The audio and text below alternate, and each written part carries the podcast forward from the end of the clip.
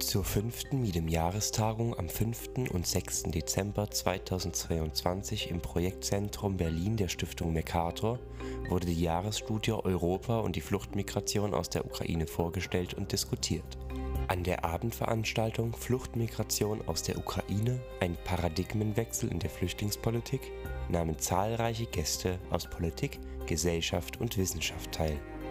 Eröffnet wurde die Veranstaltung mit einem Grußwort von Gregor Dahmer, Leiter des Projektzentrums Berlin der Stiftung Mercator und einer Grußbotschaft per Video der Staatsministerin und Beauftragten der Bundesregierung für Migration, Flüchtlinge und Integration Reem Alabali Radovan. Anschließend wurden die zentralen Ergebnisse der Jahresstudie von Midem-Direktor Prof. Hans Vorländer vorgestellt die nachfolgende Podiumsdiskussion wird nun hier hochgeladen. Moderiert wurde sie von Ferdos Farudastan, Journalistin und Geschäftsführerin der Zivis Medienstiftung. Videomitschnitte der gesamten Jahrestagung finden Sie auf dem YouTube-Kanal von Miedem.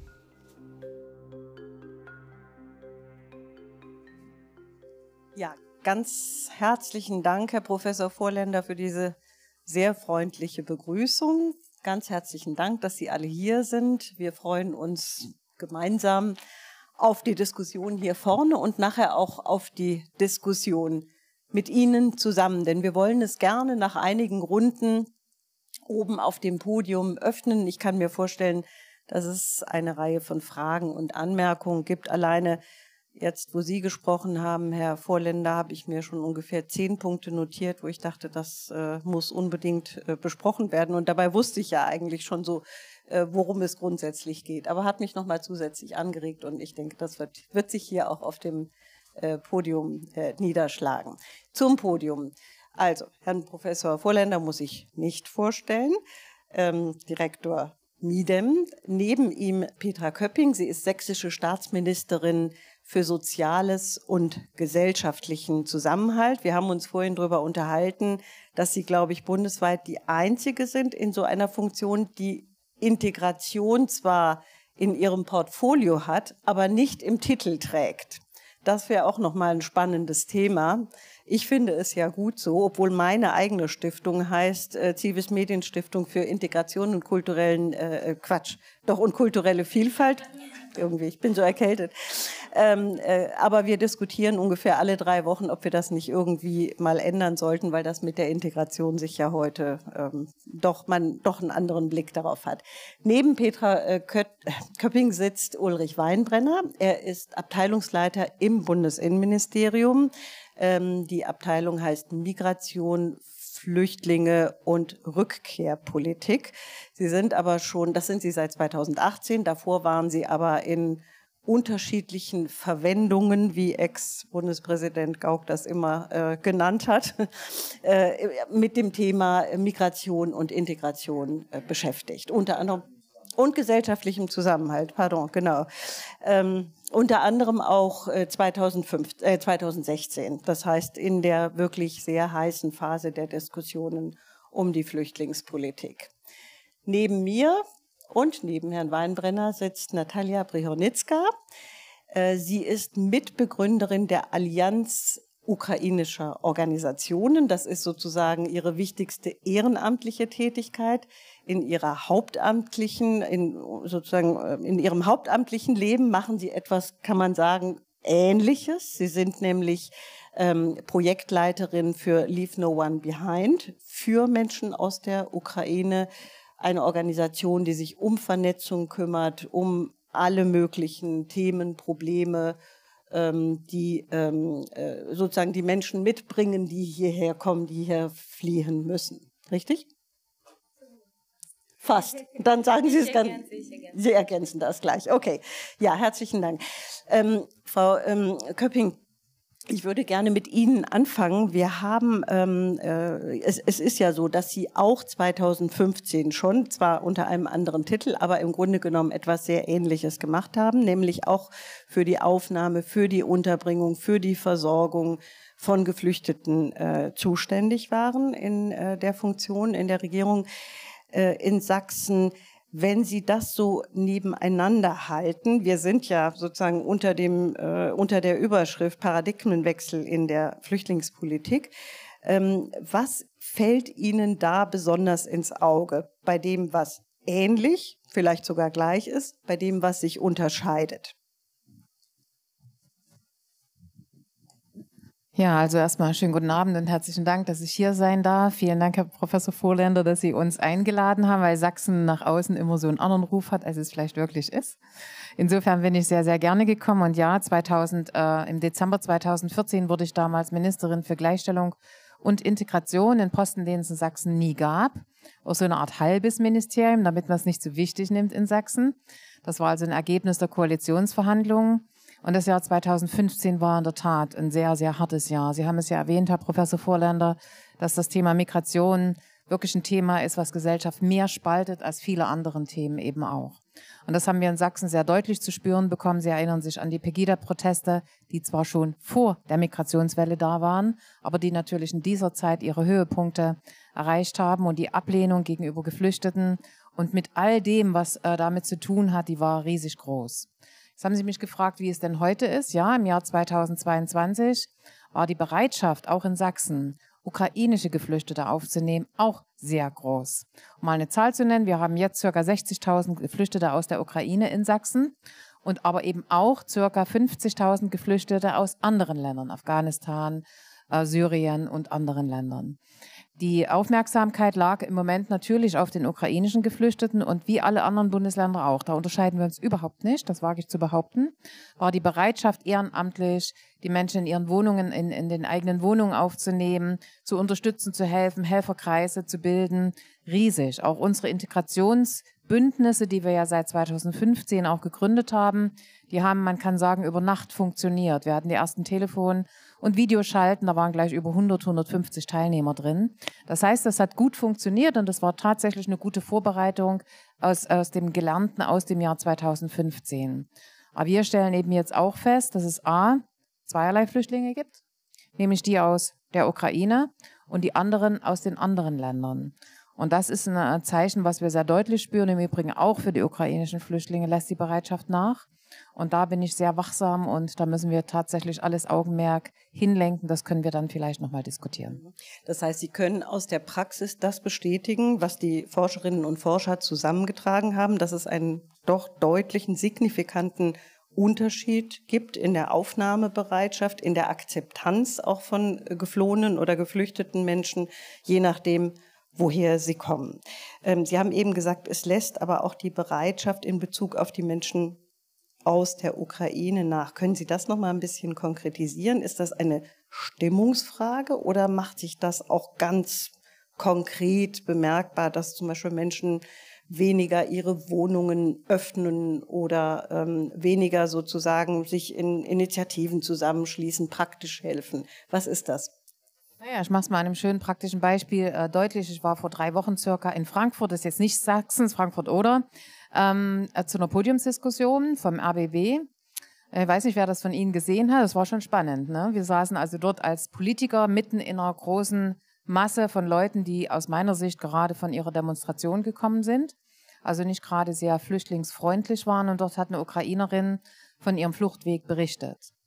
Und das endete darin, dass die Menschen, die dort waren, in eine Gelächter ausgebrochen sind.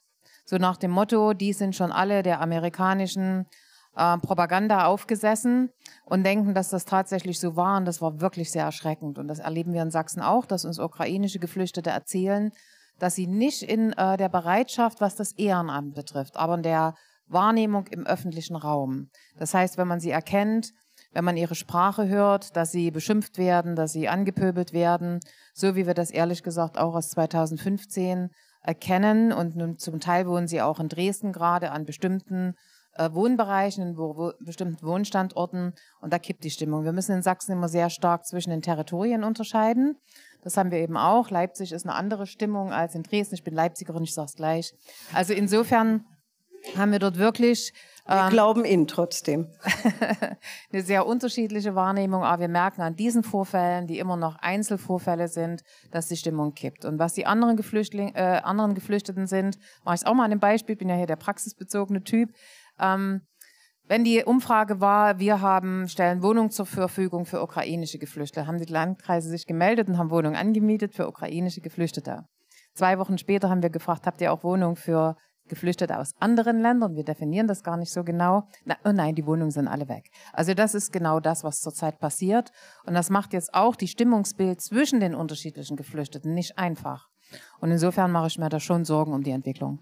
Sie meinen das Verhältnis zwischen Geflüchteten aus der Ukraine und Geflüchteten aus anderen Ländern, nahe Mittlerer Osten zum Beispiel? Absolut. Mhm. Aus Afghanistan, aus Syrien, äh, die natürlich in den Gemeinschaftsunterkünften sind und die Menschen sind ja informiert. Das heißt, sie wissen ja, welche Unterschiede auch gemacht werden zwischen den ukrainischen Geflüchteten, dass sie eben sofort ins SGB II kommen, dass sie sofort alle Hilfsmaßnahmen bekommen und die anderen eben nicht. Hm. Und das ist äh, ein Problem, was sich aus unserer Sicht darstellt, weil es eben auch eine Klassengesellschaft innerhalb der Geflüchteten darstellt. Und das merken wir auch in der Ansprache der Geflüchteten, die aus anderen Ländern als aus der Ukraine kommen. Dankeschön, Frau Köpping. Wir kommen darauf gleich nochmal zurück. Ähm, Frau Brehonitzka, Frau Köpping hat eben gesagt, wir merken, die Stimmung kippt. Ist das etwas, was auch bei Ihnen ankommt? Kriegen Sie das mit? Wie lange geht das schon? Vielen Dank für die Frage und vielen herzlichen Dank für die Einladung, dass ich heute hier sein darf. Äh, ganz kurz noch zu Leave No One Behind und meinem Job, den ich ausübe. Eigentlich äh, der entscheidende Punkt war, dass wir die humanitäre Hilfe in die Ukraine liefern. Also wir arbeiten in der Ukraine und helfen Menschen vor Ort, äh, vernetzen aber Akteurinnen und Akteuren in Deutschland und in der EU. Ähm, genau, zu der Frage, ob die Stimmung kippt. Ich habe Ihnen ähm, zugehört ähm, und mir ist aufgefallen, dass ich die Statistik eher so wahrnehme, dass immer noch die relative Mehrheit für die Unterstützung der Menschen aus der Ukraine ist. Tatsächlich deswegen so, weil wir im neunten Monat des flächendeckenden Angriffes sind und in, in Dauer einer großen Krise. Das heißt, Menschen, die in Deutschland leben, die mit der Ukraine so im Alltäglichen vielleicht davon nichts zu tun haben, äh, hatten, sind jetzt aus dem Fernseher jeden Tag mit den Nachrichten konfrontiert. Und das sind schreckliche Bilder, die wir alle mitkriegen. Und ich weiß, wie das noch 2015 war. Äh, es war eine sehr große Bereitschaft, Menschen aus Syrien zu helfen und anderen Ländern, bis es eines Tages, so habe ich das wahrgenommen, die Stimmung gekippt hat, gekippt ist. Und das hatte ganz viel damit zu tun mit der Kölner Nacht und der Berichterstattung. Warum ich das alles sage, weil ich nämlich denke, dass Medien sehr stark die Gesellschaft beeinflussen und wie das in den Medien formuliert ist, ist das auch entscheidende, wie tatsächlich die Stimmung sein wird. Tatsächlich ist es so, dass in, im deutschen Diskurs wird oft oder viel über die Energiekrise diskutiert, über die Inflation, die uns überrollt, weil es gerade so viele Probleme äh, damit gibt, dass man mit Russland zum Beispiel nicht verhandeln kann. Aber tatsächlich im politischen Diskurs wird auch nicht geschaut, was die Ursachen dieser Energiekrise sind. Oder es wird zu wenig darüber gesprochen, dass tatsächlich die Politik der Bundesregierung und der letzten Jahre sicherheitspolitische Fragen im außenpolitischen Bereich aufwirft. Mhm. Und zu, der, zu Ihrer Frage, was die Wahrnehmung angeht, ich persönlich ähm, sehe es so, dass es immer noch sehr viel Hilfsbereitschaft gibt. Auch in den zivilgesellschaftlichen Organisationen, mit denen wir zusammenarbeiten, kommen sehr viele Menschen damit zu uns und sagen, wo kann ich spenden? Wie, wo sammelt ihr Geld?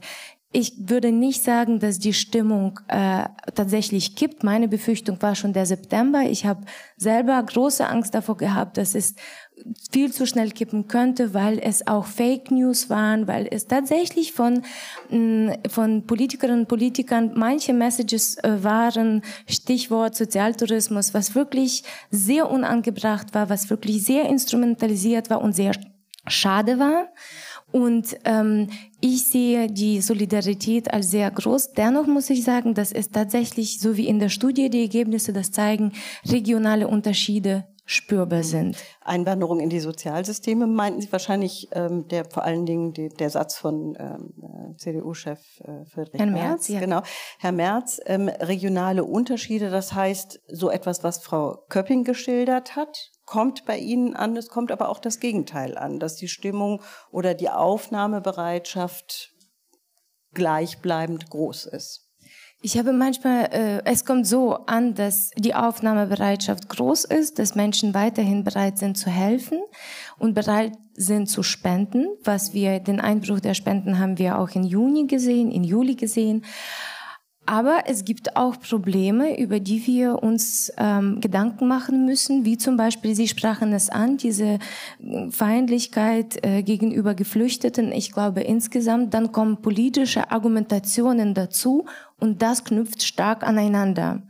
Und da möchte ich schon vorweggreifen, wo ich sehr großen Potenzial sehe und tatsächlich noch Defizit in dem Austausch, in den Austauschräumen für Menschen, die diese Fluchterfahrung haben und unsere Aufnahmegesellschaft, in der sie kommen. Dass da viel mehr Räume kreiert werden müssen für den persönlicheren Austausch, für die Menschen, die Geschichte teilen können, die Geschichten teilen können und ja, eine Geschichte aus Dresden kommt vielleicht im Laufe. Ja, wir kommen ganz sicher hinterher noch ähm, äh, zu der Frage, was kann man an den Punkten tun, von denen man sagen muss, dass da läuft es nicht so gut, nicht so gut, wie es eigentlich laufen könnte und auch laufen sollte.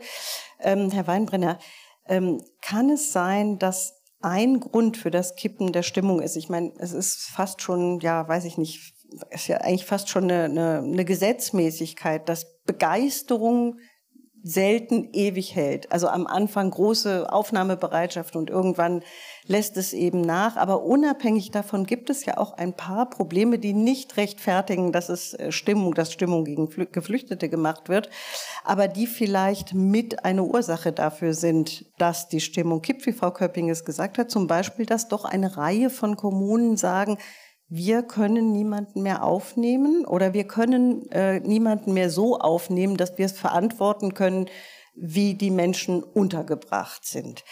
Wie kommt es, dass man wieder in so eine Situation gerät, wo doch im Grunde alle, die äh, sagen, wir haben 2015, 2016 gehabt, wir haben da ganz viel gelernt aus der Zeit. Wie lässt sich das irgendwie unter einen Hut bringen? Ja, das ist ähm, ja eine große Frage. Was haben wir, den die auch Staatsministerin Alabali, äh, Radovan äh, ähm, äh, Alabali angesprochen hat, was ist anders als 2015, was haben wir gelernt? Ähm, äh, ich glaube, ein wesentlicher, wesentlicher Aspekt ist ähm, jetzt die Anzahl der Menschen, die da sind aus der Ukraine. Ich sehe auch, ob die Stimmung kippt. Ähm, das ist, glaube ich, regional unterschiedlich gesagt worden, aber ich sehe doch sehr klar, dass die Aufnahmebereitschaft sehr viel größer ist, als das 2015, 2016 war. Aus einer Reihe von Gründen, da werden wir vielleicht auch noch drauf ähm, zu sprechen kommen. Aber was wir jetzt halt sehen, ist die Überlastung der, des Aufnahmesystems, die ja auch in Sachsen äh, sehr ähm, äh, evident ist und in, in allen Teilen Deutschlands, letztlich aus einer Addition der Aufnahme der Menschen aus der Ukraine, die ganz überwiegend im äh, Privatunterkünften noch sind, aber gleichwohl auch in öffentlichen Unterkünften sind. Viele Privatwohnungen, die angemietet worden sind, die zur Verfügung standen, gestanden hätten für sonstige Geflüchtete, stehen jetzt nicht mehr zur Verfügung, weil die Menschen aus der Ukraine dort wohnen.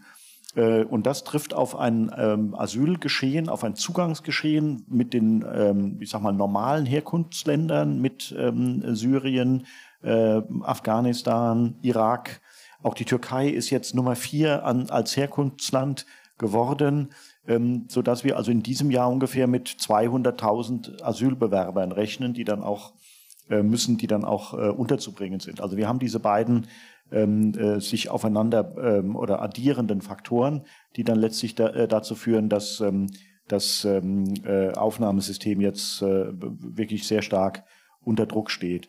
Und man muss natürlich sehen, dass das nicht ohne Wirkung bleibt, auch auf die Stimmung.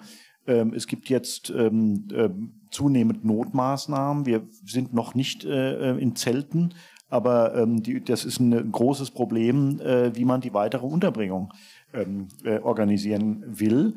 Und ähm, es gibt sehr viele äh, Menschen, die sagen, angesichts der Kriegführung, die jetzt äh, durch Putin in der Ukraine passiert, wo also planmäßig Infrastruktur seit äh, sechs Wochen ungefähr zerstört wird, dass wir damit rechnen müssen, dass es eine zweite, ob man das als zweite Welle bezeichnet, ist jetzt ein anderer Punkt, aber dass weitere Menschen nach Deutschland oder nach Europa, darunter auch nach Deutschland kommen werden, weil einfach die Lebensbedingungen im Winter in der Ukraine ohne Strom, ohne Wasser, äh, äh, wenigstens ohne dauerhafte Versorgung von Strom, Wasser, Energie so hart werden, dass sie äh, da ähm, dann äh, die, die, die Flucht antreten. Damit muss man auch rechnen. Ist das, was unter anderem der Migrationsforscher Gerald Knaus ja seit einigen Monaten, muss man sagen, immer wieder sagt.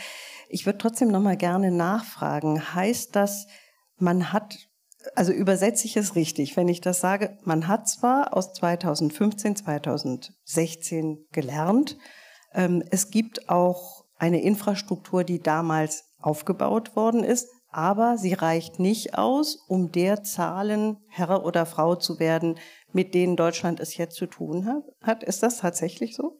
Das ist tatsächlich so, aber das ist auch nicht zu kritisieren.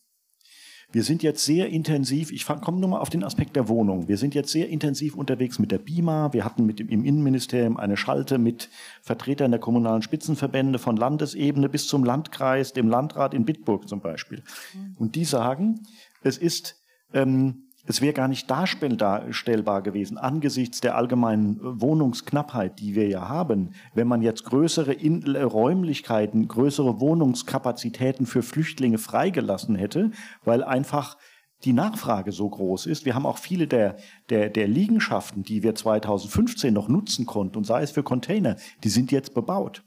Also man, wir müssen ja sagen, auch ohne diese Situation leben wir ja in einem, in einer, äh, in einer Situation mit einer relativ guten wirtschaftlichen Entwicklung, mit sehr, sehr ähm, einem angespannten Wohnungsmarkt mit entsprechenden Auswirkungen, die das auch hat. Und Vorkehrungen, die wir jetzt zum Beispiel hatten, es gab ja in, in, in, in, am Flughafen in, in Manching gab es ja so eine Aufnahmeeinrichtung, die haben wir für viel Geld noch jahrelang ähm, auf Standby gehalten, bis dann irgendwann der Rechnungshof völlig zu Recht gesagt hat, das kostet so viel allein an Infrastruktur, also an Vorhalten, Infrastruktur, Bewachung, Strom, allein nur dieses aufwachsende, ähm, äh, äh, äh, diese aufwachsende Infrastruktur, dass wir das dann vor zwei Jahren äh, abge abgegeben haben, weil dann natürlich auch die Gemeinde kam und die wollte dann entwickeln und so weiter und so weiter. Also das sind einfach ähm, äh, äh, Faktoren, die äh, die kaum zu äh, oder die ich die ich nicht kritisieren kann im Nachhinein. Wir müssen mit jeder, wir müssen vorhalten, was wir auch intensiv administrativ getan haben, was Registrierung angeht. Da sind wir viel besser geworden. Das Bundesamt für Migration und Flüchtlinge hat jetzt dreimal so viele Mitarbeiter wie 2015, obwohl es eben nicht ins Asylverfahren geht. Also da sind wir erheblich besser geworden. Aber was jetzt Unterbringung angeht, müssen wir jedes Mal eine, praktisch eine neue Lösung finden für Entwicklungen, die niemand konnte, vorhersehen konnte, dass wir plötzlich eine Million Ukrainer in Deutschland, wenn wir dafür geplant hätten, hätten jeder gesagt, äh, das ist ein, ein, Szenario, was an der Grenze der, der, der, des Unwahrscheinlichen und des Unmöglichen ist. Und eine Million. Also jedenfalls ist die offizielle Zahl. Man weiß ja nicht ganz genau, wie viele auch hier geblieben sind oder hier bleiben. Das ist, glaube ich, ähm, schwer zu erfassen. Wir können dazu vielleicht gleich noch kommen. Herr Vorländer, teilen Sie dieses äh, Urteil oder diese Sicht von Herrn Weinbrenner, es ist so, es ist einfach viel und es ist auch nicht zu kritisieren, dass es in meinen Worten nicht besser läuft, zumindest was die Unterbringung angeht. Ja, ich glaube, man, man muss ja zwischen den verschiedenen Ebenen auch in diesem föderalen System wieder, wieder unterscheiden. Also mein Eindruck ist, das ist aber jetzt auch nicht von uns wissenschaftlich untersucht worden, sondern es ist sozusagen durch teilnehmende Beobachtung jetzt mein Urteil, dass die Prozesse in den Ländern auch mit den Wohlfahrtsverbänden, mit den Flüchtlingshilfsnetzwerken, ähm, mit den äh, freiwilligen Helfern, dass diese Netzwerke, ähm, die 2015, 16 ja schon etabliert worden sind, jetzt eigentlich sehr schnell in 22 ähm, optimierte Aufnahmestrukturen äh, geschaffen worden sind. Äh, das Verhältnis zwischen Bund und Ländern ähm, wäre auch nochmal zu diskutieren. Ich glaube auch, dass das äh, in diesem äh, Fall 22 leichter gewesen ist. Äh, da wird die Staatsministerin gleich sofort einhaken. Deshalb habe ich das jetzt mal so positiv gesagt. Das würde mich nochmal interessieren, wie die Binnensicht ist. Aber es gab ja da schon eingespielte Steuerungsgremien, auch zwischen Bund und Ländern, wenngleich äh, manches, was die Länder umsetzen wollten, mal erst äh, sozusagen beim Bund äh, approbiert werden musste, auch was die Finanzen angeht. Ich glaube, das, das sind auch nochmal solche Punkte. Das müssen Sie nochmal konkretisieren. Bitte? Das müssen Sie noch mal konkretisieren. Ja, es geht ja, ging ja um Finanzzuweisung. Ähm, da hat es ja lange auch um Geld? Schwierigkeiten um Geld. Um Geld. das äh, vom Bund kommt, an die Länder geht und dann muss es von den Ländern wieder an die Kommunen gehen. Auch da haben wir auch manches Knirschen im Gebälk. Ähm, heißt, funktioniert nicht so gut? Ja, da müsste man jetzt genau mal gucken. Das sind eher so anekdotische, das sind eher so anekdotische Eindrücke, äh, die man, die man hatte. Ich weiß, dass es lang gebraucht hat. Die Länder haben vom Bund eben Finanzhilfen gefordert. Die MPK musste das dann erstmal beschließen und ich glaube, man war das Anfang November, sind nochmal, helfen Sie mir, sieben Milliarden bereitgestellt worden. Ja, 3,5 3,5 Jahr. Ja. Okay, also das sind, äh, das ist sozusagen für die Planung solcher Prozesse. Und ich glaube, wenn man jetzt auf die kommunale Ebene wieder guckt, da haben, da haben wir Probleme, äh, weil die Ämter auch überlastet sind. Und da gibt es auch ein Verdrängungssystem, so eine Verdrängungsstruktur, die Flüchtlinge aus, aus anderen Gebieten, die auch schon länger da sind, verlieren auf einmal ihre Ansprechpartner auch, weil jetzt in den Ämtern gesagt wird, jetzt müssen wir mal erst die Geflüchteten aus der Ukraine versorgen. Und zwar Wohnraum, Aufenthaltstitel durch den ganzen Prozess der Registrierung. Und deshalb gibt es eben auch ein, ein Verhältnis der Rivalität jetzt zwischen den unterschiedlichen ähm, geflüchteten Gruppierungen und auch das Gefühl und die Diskussion gerade in diesen Netzwerken um Ungleichbehandlung. Und das hat auch eine gewisse Dynamik. Und ähm, also die Probleme sind filigraner, würde ich sagen, aber sie vor allem auf, auf der kommunalen Ebene auch. Äh, weil man ja nun doch äh, auch die Integration in die, auch der ukrainischen Geflüchteten, in die anderen Regelsysteme, Schulen und so weiter vollziehen muss. Ja, das ist aber zum Teil auch gut gelaufen. Also wir werden das morgen ja diskutieren und äh, ähm, das äh, wunderbare Team von Midem hat das ja sich auch angeguckt, auch im Bildungsbereich, wie das läuft. Und äh, das ist zum Teil ist es gut, aber es knirscht dann immer doch, weil einfach die Herausforderungen so groß sind. Mhm. Wir kommen gleich noch zu den anderen Punkten der Herausforderung. Bisher haben wir nur über die Unterbringung gesprochen. Sicher ein ganz, ganz dicker Punkt, aber wahrscheinlich auch nicht der einzige. Aber jetzt hat Frau Prionitzka gesagt, darf ich? Und ja, sie darf. Gerne möchte ich äh, was hinzufügen. Äh, ich hatte ich persönlich aus meiner Erfahrung hatte ich jetzt nicht die Erfahrungen gehabt, dass man bestimmte geflüchtete Menschen bevorzugt hat. Also mit der, mit der Aussage, jetzt müssen wir die schneller Menschen behandeln als die anderen, die schon länger warten. Äh, dennoch möchte ich sagen, das ist eine, eine enorme Herausforderung auch für Menschen aus anderen Ländern gewesen und ist, zu verstehen, dass Menschen aus der Ukraine über den Paragraph 24 und der Massenzustromrichtlinie einen Aufenthaltstitel bekommen mit einem Zugang zum Arbeitsmarkt, mit einem Zugang zur Bildung. Das ist für viele und wirklich nachvollziehbarer Maße unverständlich und ähm, das erzeugt auch Rivalitäten. Bitte? Entscheidend war der Rechts ja, genau. Später gab es den Rechtskreiswechsel. Aber ich denke, dass es sehr wichtig auch zu betonen ist, eben diese kommunale Ebene, dass es aufgrund dessen, dass es zu wenig Personal in den Ämtern war, die tatsächlich diese Fälle bearbeitet haben. Das war einer der absoluten Schwachpunkte, wo Menschen auch auf ehrenamtliche Menschen angewiesen wurden. Ich kenne die Situation aus Pankow, wo es gesagt wurde, dass auch Ehrenamtliche damit anpacken. Und man muss tatsächlich sagen, dass Menschen in Deutschland die Arbeit, die sie sie geleistet haben, also diese unglaubliche Solidarität, sowohl bei der Aufnahme als auch bei der Versorgung, als auch bei in allen anderen Bereichen, wenn man alles überall, wo, wo Menschen geholfen haben und weiterhin helfen, ähm, das ist unglaublich groß gewesen. Und äh, ich denke, dass die Bereitschaft jetzt immer noch ist. Tatsächlich ist es so, das ist eine strukturelle Frage, weil ich denke, das Thema Flucht äh, und Migration ein aktuelles bleiben wird. Und das wäre ein Zeichen, spätestens jetzt auch zu gucken, wie strukturell auf kommunaler Ebene das verändert werden kann. Mhm. Sagen Sie nochmal, ähm, ich würde gerne nochmal nachfragen, ähm, es sind ja immer eigentlich, also gerade auf diesem Feld, immer zu wenig Menschen. Man kann immer noch mehr Mitarbeiterinnen und Mitarbeiter gebrauchen. Aber Sie haben das eben stark auf die kommunale Ebene fokussiert. Was wäre ganz konkret an einem Beispiel anders, besser gelaufen, was die Aufnahme, was die Unterbringung, aber auch was die Stimmung angeht, wenn es mehr Menschen gegeben hätte. Weil damit ist ja zum Beispiel noch nicht mehr Wohnraum da oder damit sind ja auch noch nicht Vorurteile aus der Welt, also aller, die Kultur ist uns näher als die andere. dass ich habe keine kurzfristige Lösung für diese Frage, aber ich sehe einen enormen Bedarf daran, diese Austauschräume zu schaffen. Deswegen habe ich gleich im Eingangsstatement das gesagt, weil es mir so wichtig ist, weil ich das auch erlebe.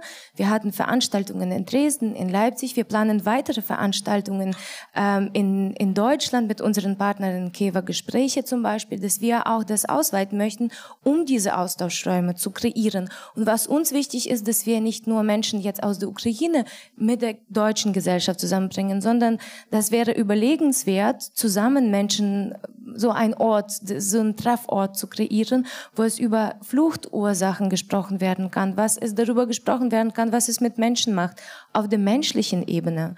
Und äh, ich denke, das wäre mittelfristig eine Lösung. Was ein konkretes Beispiel angeht, äh, zum Beispiel äh, äh im, im ähm, Sozialamt, wenn Menschen sich angemeldet haben, ich habe das miterlebt, ein Teil meiner Familie ist auch hier, wenn wenn wir kommen und äh, da zum Teil acht Stunden gewartet haben, das war natürlich für alle Seiten war das nicht optimal. Und für viele, die zum Beispiel kein Deutsch gesprochen haben, war das auch ähm, also für ältere Menschen schwer zu bewältigen. Und hier Stichwort vulnerable Gru vulnerablen Gruppen ist immer noch das Problem, obwohl darüber noch nicht so viel gesprochen wird. Aber das ist tatsächlich ein Problem, wo viele Menschen einfach keinen Zugang haben zu der richtigen Versorgung oder insgesamt zur Kommunikation. Zu richtiger Ansprache. Also dies ist ein sehr großes Kapitel. Ich würde das gerne nachher nochmal aufgreifen mit der äh, äh, Kommunikation, sowohl in diesen konkreten Fällen wie auch was die politische Kommunikation angeht. Vielleicht ist auch das bisher nicht optimal gelaufen. Ähm, Herr Weinbrenner, ich, ähm, wir haben ja einen Job hier zu erledigen und der heißt, äh, gibt es einen Paradigmenwechsel in der Flüchtlingspolitik. Ähm, die Massenzustromrichtlinie bewirkt auf jeden Fall eine oder äh, ja, löst eine ganz andere Situation aus, als wir sie 2015 äh, fortfolgende hatten. Ähm, wir werden trotzdem oder Deutschland wird trotzdem immer wieder an, an ein bestimmtes, sozusagen mit einem bestimmten Problem konfrontiert. Auch wenn es einen äh, Wechsel, einen rechtlichen Wechsel oder einen Wechsel der rechtlichen Grundlage gibt. Das ist die ähm, Frage des Wohnraums beziehungsweise Wohnraummangels, das ist das eine. Aber wie verhält es dich denn sonst in anderen Bereichen? Würden Sie sagen, da gibt es tatsächlich Anzeichen für einen Paradigmenwechsel oder ist das eine ganz spezielle Situation, die jetzt wirklich nur für Geflüchtete aus der Ukraine gilt, die man nicht pars pro toto nehmen kann und die sowas wie eine, ja, also wie gesagt, wie, wie eine Ausnahmesituation begründet. Also äh, für die, äh, für den, wenn Sie von anderen Bereichen sprechen, für die deutsche Innenpolitik, da gibt es den Paradigmenwechsel in der, äh, in der Migrationspolitik, das steht so im Koalitionsvertrag. Mhm. Das ist die Überschrift und dann wird das runter. Das ist viel, aber noch nicht alles. Ob man das, nein, ob man das jetzt, ob man das mitgeht und sagt, das ist wirklich ein Paradigmenwechsel. Wir haben jetzt über Staatsangehörigkeit wird diskutiert, wir haben das Chancenaufenthaltsgesetz, wir haben das Gesetz zur Beschleunigung des Asylverfahrens als erstes Paket äh, im, im, Bundestag am Freitag gehabt. Also da, da ist einiges unter, in der Pipeline schon gewesen und ist noch in der Pipeline Fachkräftezuwanderung. Also das, ähm, ich persönlich kann mir also diesen, diesen Paradigmenwechsel ähm, durchaus ähm, äh, zu eigen machen, diesen Begriff. Aber das ist Geschmackssache. Ähm, aber auf der, wenn man jetzt auf der europäische, auf die europäische Ebene geht, darauf zielt vielleicht Ihre Frage und sich die Frage stellt, ähm, ähm, wie wird eigentlich in Brüssel, in den Ratsgremien, den Mitgliedstaaten mit dieser, wie ist die Diskussion gelaufen äh, über die Anwendung der Richtlinie über den vorübergehenden Schutz? Massenzustrom ist auch ein richtiger Begriff, den ich aber nicht so gern be äh, benutze. Ich auch ähm, nicht, aber was aus dem Jahr du, ne? Richtlinie vorübergehender Schutz 2001. Mhm. Gut, also der Arbeitstitel. Der Arbeitstitel ist ja. es beides in der ja, Überschrift. Stimmt. Und sie ist dann zu lang, wenn man beides nimmt. Deswegen kann man sich das vielleicht aussuchen. Mhm. Ähm, äh, dann äh, war das eine ganz besondere Situation, äh, wo also in großer Einheit, Einmütigkeit äh, die Mitgliedstaaten gesagt haben, das machen wir jetzt genauso. Die Diskussion hat es auch 2015 gegeben. Die Richtlinie ist von 2001. Aber der, der Zugang der Flüchtlinge im Jahr 2015, das waren ja nicht nur Syrer, das waren viele Afghanen. Wir hatten eine Anerkennungsquote damals von Afghanistan von 35 Prozent. Wir haben jetzt 55 Prozent Afghanistan. Wir haben auch äh, viele äh, Flüchtlinge, die damals kamen, die aus dem Maghreb kamen, teilweise aus der Türkei. Das heißt, dass die Annahme, die wir in ganz Europa haben, jeder Mensch aus der Ukraine ist schutzbedürftig. Und er entscheidet das letztlich selbst, ob er diesen Schutz äh, braucht in der Ukraine oder in Europa. Und wenn er nach Europa kommt, dann räumen wir diese privilegierten Rechte ein. Ausgehend von der Visumfreiheit, ausgehend davon, dass auch die Personen biometriegestützte Pässe hatten. Das heißt, wir wussten, wer aus der Ukraine zu uns kommt. Das heißt, Identitätsfrage, die immer eine Rolle spielt, wer ist denn das, der ins Land kommt, hat überhaupt keine Rolle gespielt. Das heißt, das sind alles wesentliche Faktoren gewesen, die dazu geführt haben, dass wir jetzt diese, diese Richtlinie zur Anwendung gebracht hat und damals nicht. Und einen Punkt muss man auch sehen. Die Richtlinie, das war damals auch das entscheidende Argument, schneidet nicht das Asylverfahren ab. Das heißt, wenn ich, wenn ich, wenn, wenn die Zeit dann ausläuft, das müssen wir, müssen wir sehen, wie es dann läuft, gibt es immer noch den Weg ins Asylverfahren mit, dem, mit, mit der individuellen Prüfung. Ich glaube nicht, dass das für die Ukraine jetzt ein, äh, ein, ein Fall sein wird, selbst wenn, die, wenn der Krieg noch länger dauert, womit wir ja auch durchaus rechnen müssen.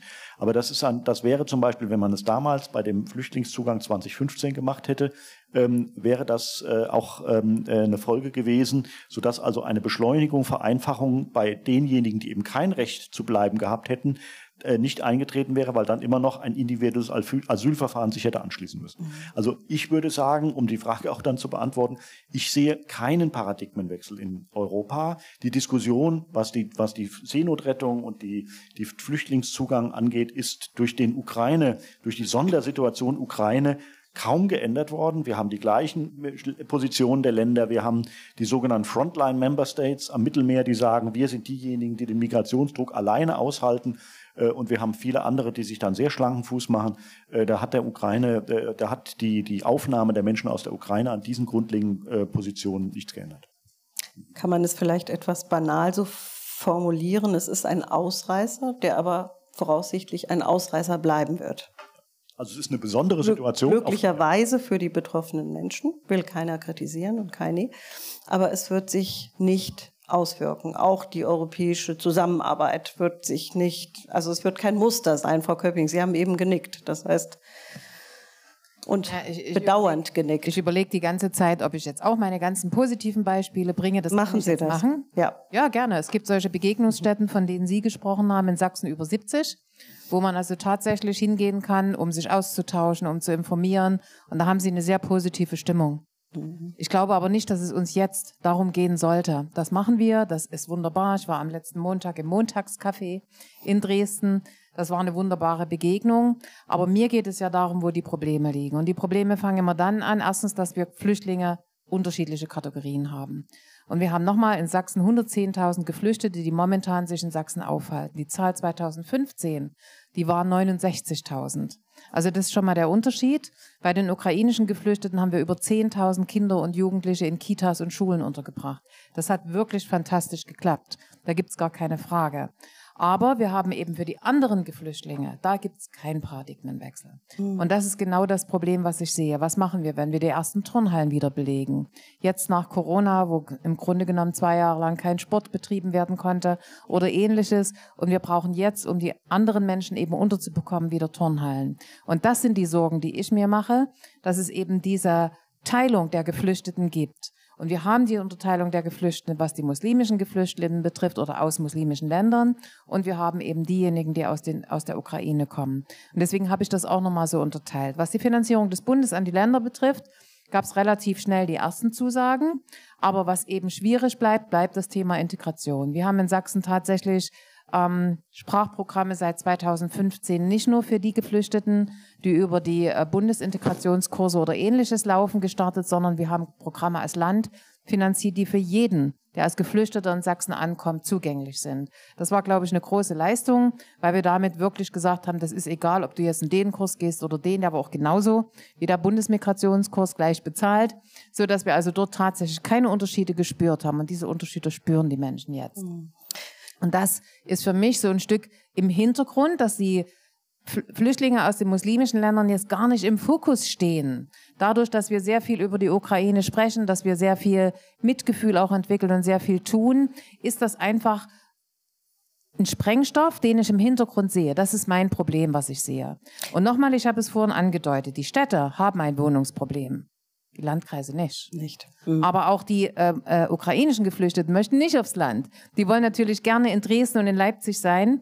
Ein bisschen noch Chemnitz, aber Dresden und Leipzig sind so die Hauptfokusstädte, die haben ein Wohnungsproblem. Mhm. Aber sobald ich sie in die ländlichen Regionen bringe, die wirklich übrigens sehr gute Integration zum Teil machen, manchmal besser als die Städte, weil sie nicht ganz so viele Menschen haben, ähm, da will man natürlich nicht hin. Das betrifft wiederum alle Flüchtlinge, die natürlich lieber in den Städten bleiben, weil sie dort teilweise mehr Communities haben.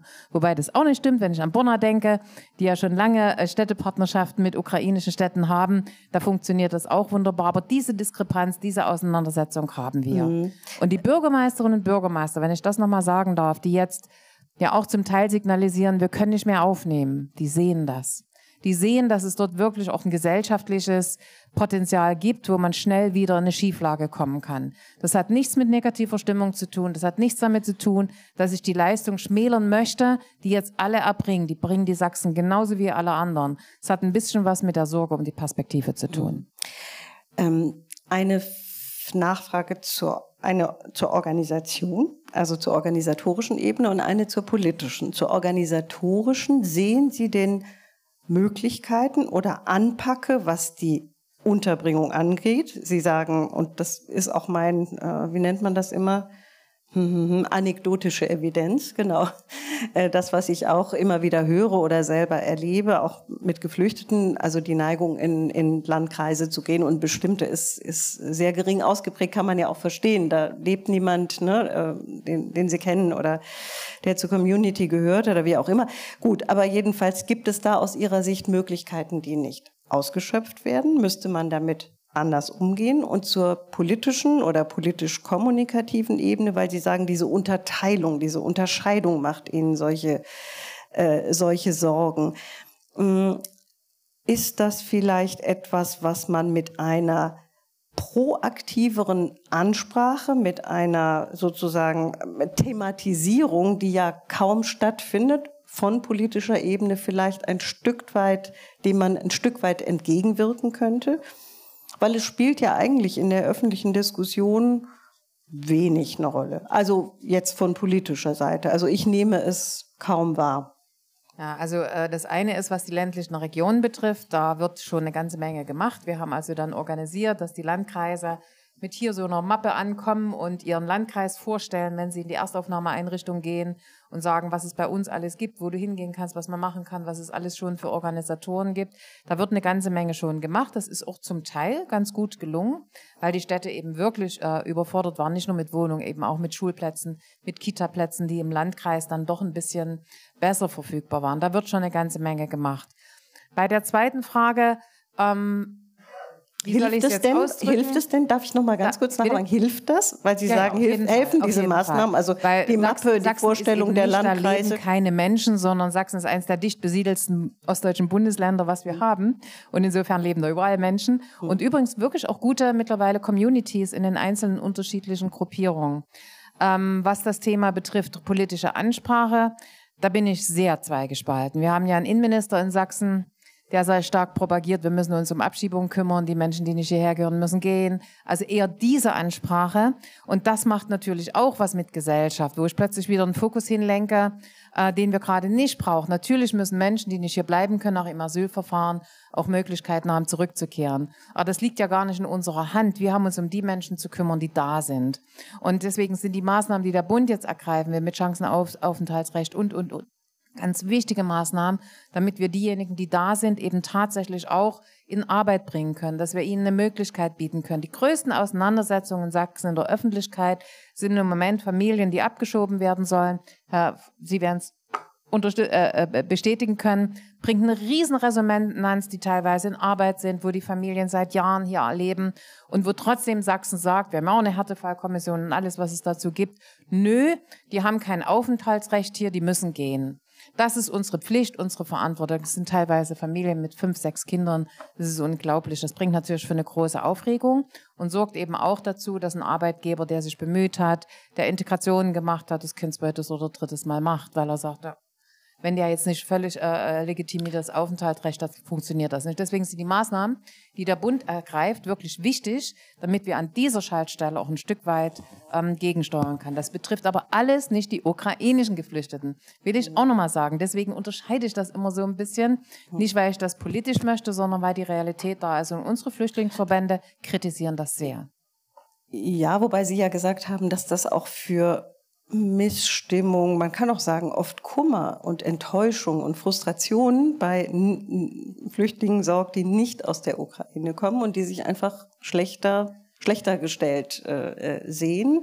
Das wären ja jetzt Maßnahmen, die dem so ein bisschen entgegenwirken würden. Also das, was die Koalition äh, jetzt vorhat. Äh, Frau Prioniska, Herr Vorländer, hat vorhin gesagt, es müssen auch mehr Möglichkeiten des Austausches, der Begegnung geschaffen werden, damit man sich gegenseitig erzählt, woher kommt man, was hat man hinter sich, ähm, wie ist man hierher gelangt, ist vielleicht ein dritter Punkt oder eine dritte nicht optimal genutzte Chance auch, dass man das Politik und jetzt verallgemeiner ich bewusst mehr klingt kitschig, meins aber genauso kitschig, Geschichten auch des Gelingens erzählen könnte. Also es ist sehr viel von dem die Rede, was nicht funktioniert. Zum Beispiel zu wenig Wohnraum, ja, sehr viele Menschen in sehr kurzer Zeit. Wir wissen nicht, wie viele noch kommen, was noch alles auf uns zukommt oder so. Aber es funktioniert ja trotz dieser Probleme, die es gibt und die man ernst nehmen muss, in vielen Bereichen auch sehr gut.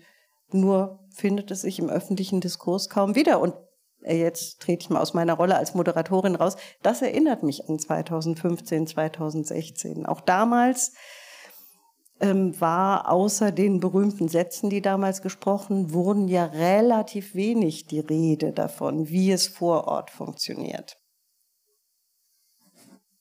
Ja, das ist ja nicht nur eine Frage, die an die Politik zu richten ist, sondern auch an die Medien. Das muss man ja auch, glaube ich, ganz deutlich sagen, die hier als Verstärker auch immer wieder dienen, in die eine oder in die andere Richtung. Und die Bad News are Good News. Das heißt, was scheitert, er hat eine höhere Klickzahl und erregt mehr Aufsehen. Äh, und das ist natürlich so ein, ein, äh, eine Logik, eine Gesetzmäßigkeit äh, der Aufmerksamkeitsökonomie, die schwer zu durchbrechen sind. Und in der Politik ist es halt auch so. Ich meine, wenn man das, was Frau Köpping sagte, ähm, etwas verallgemeinernd ähm, formulieren wollte, da muss man ja sagen, es gibt in einer Koalition auch immer sehr unterschiedliche Parteien und Politikerinnen und Politiker mit sehr unterschiedlichen Klientelen, die sie natürlich auch in irgendeiner Weise adressieren möchte. Äh, das heißt, dann kann es eben sein, dass einer alarmistisch vor irgendwelchen nicht beherrschbaren, nicht kontrollierbaren Entwicklungen warnt und damit sozusagen ein Diskurs in Gang setzt, der ein Narrativ des Scheiterns oder eben der Narrativ der, der Schließung von Grenzen oder der erhöhten äh, Kontrolle von Migrationsströmen ähm, ähm, sich sozusagen annähert. Ähm, also, wir können das auch nicht stillstellen. Ich meine, in einer äh, Gesellschaft, die sehr ausdifferenziert ist, die sehr unterschiedliche Vorstellungen hat, kommt es auch um sozusagen die, die Meinungshoheit, die Deutungshoheit von solchen ähm, Entwicklungen an.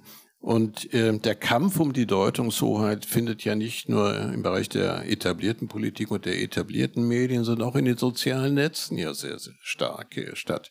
Und das ist auch nicht etwas, was man kontrollieren kann oder sozusagen durch ein Metanarrativ steuern kann. Also von daher bin ich da sehr realistisch zurückhaltend, dass ich glaube, nicht glaube, dass man ähm, das Narrativ grundlegend ändern kann. Was man aber tun kann, ist natürlich, und da geht wieder auch an die Medien, solche Erfolgsgeschichten viel stärker auch äh, medial äh, aufzubereiten.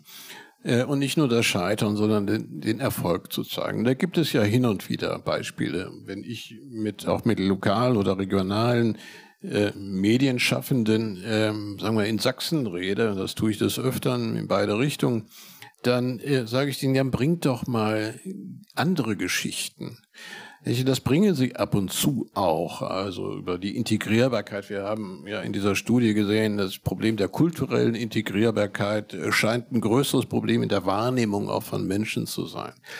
Äh, dann zeigt doch mal, was da eigentlich passiert. Stellt mal ganz bestimmte Erfolgsgeschichten heraus. Aber das ist schwierig. Das passiert dann mal ähm, auch sozusagen die Integration in den Arbeitsmarkt. Ähm, auch das äh, zeigt sich.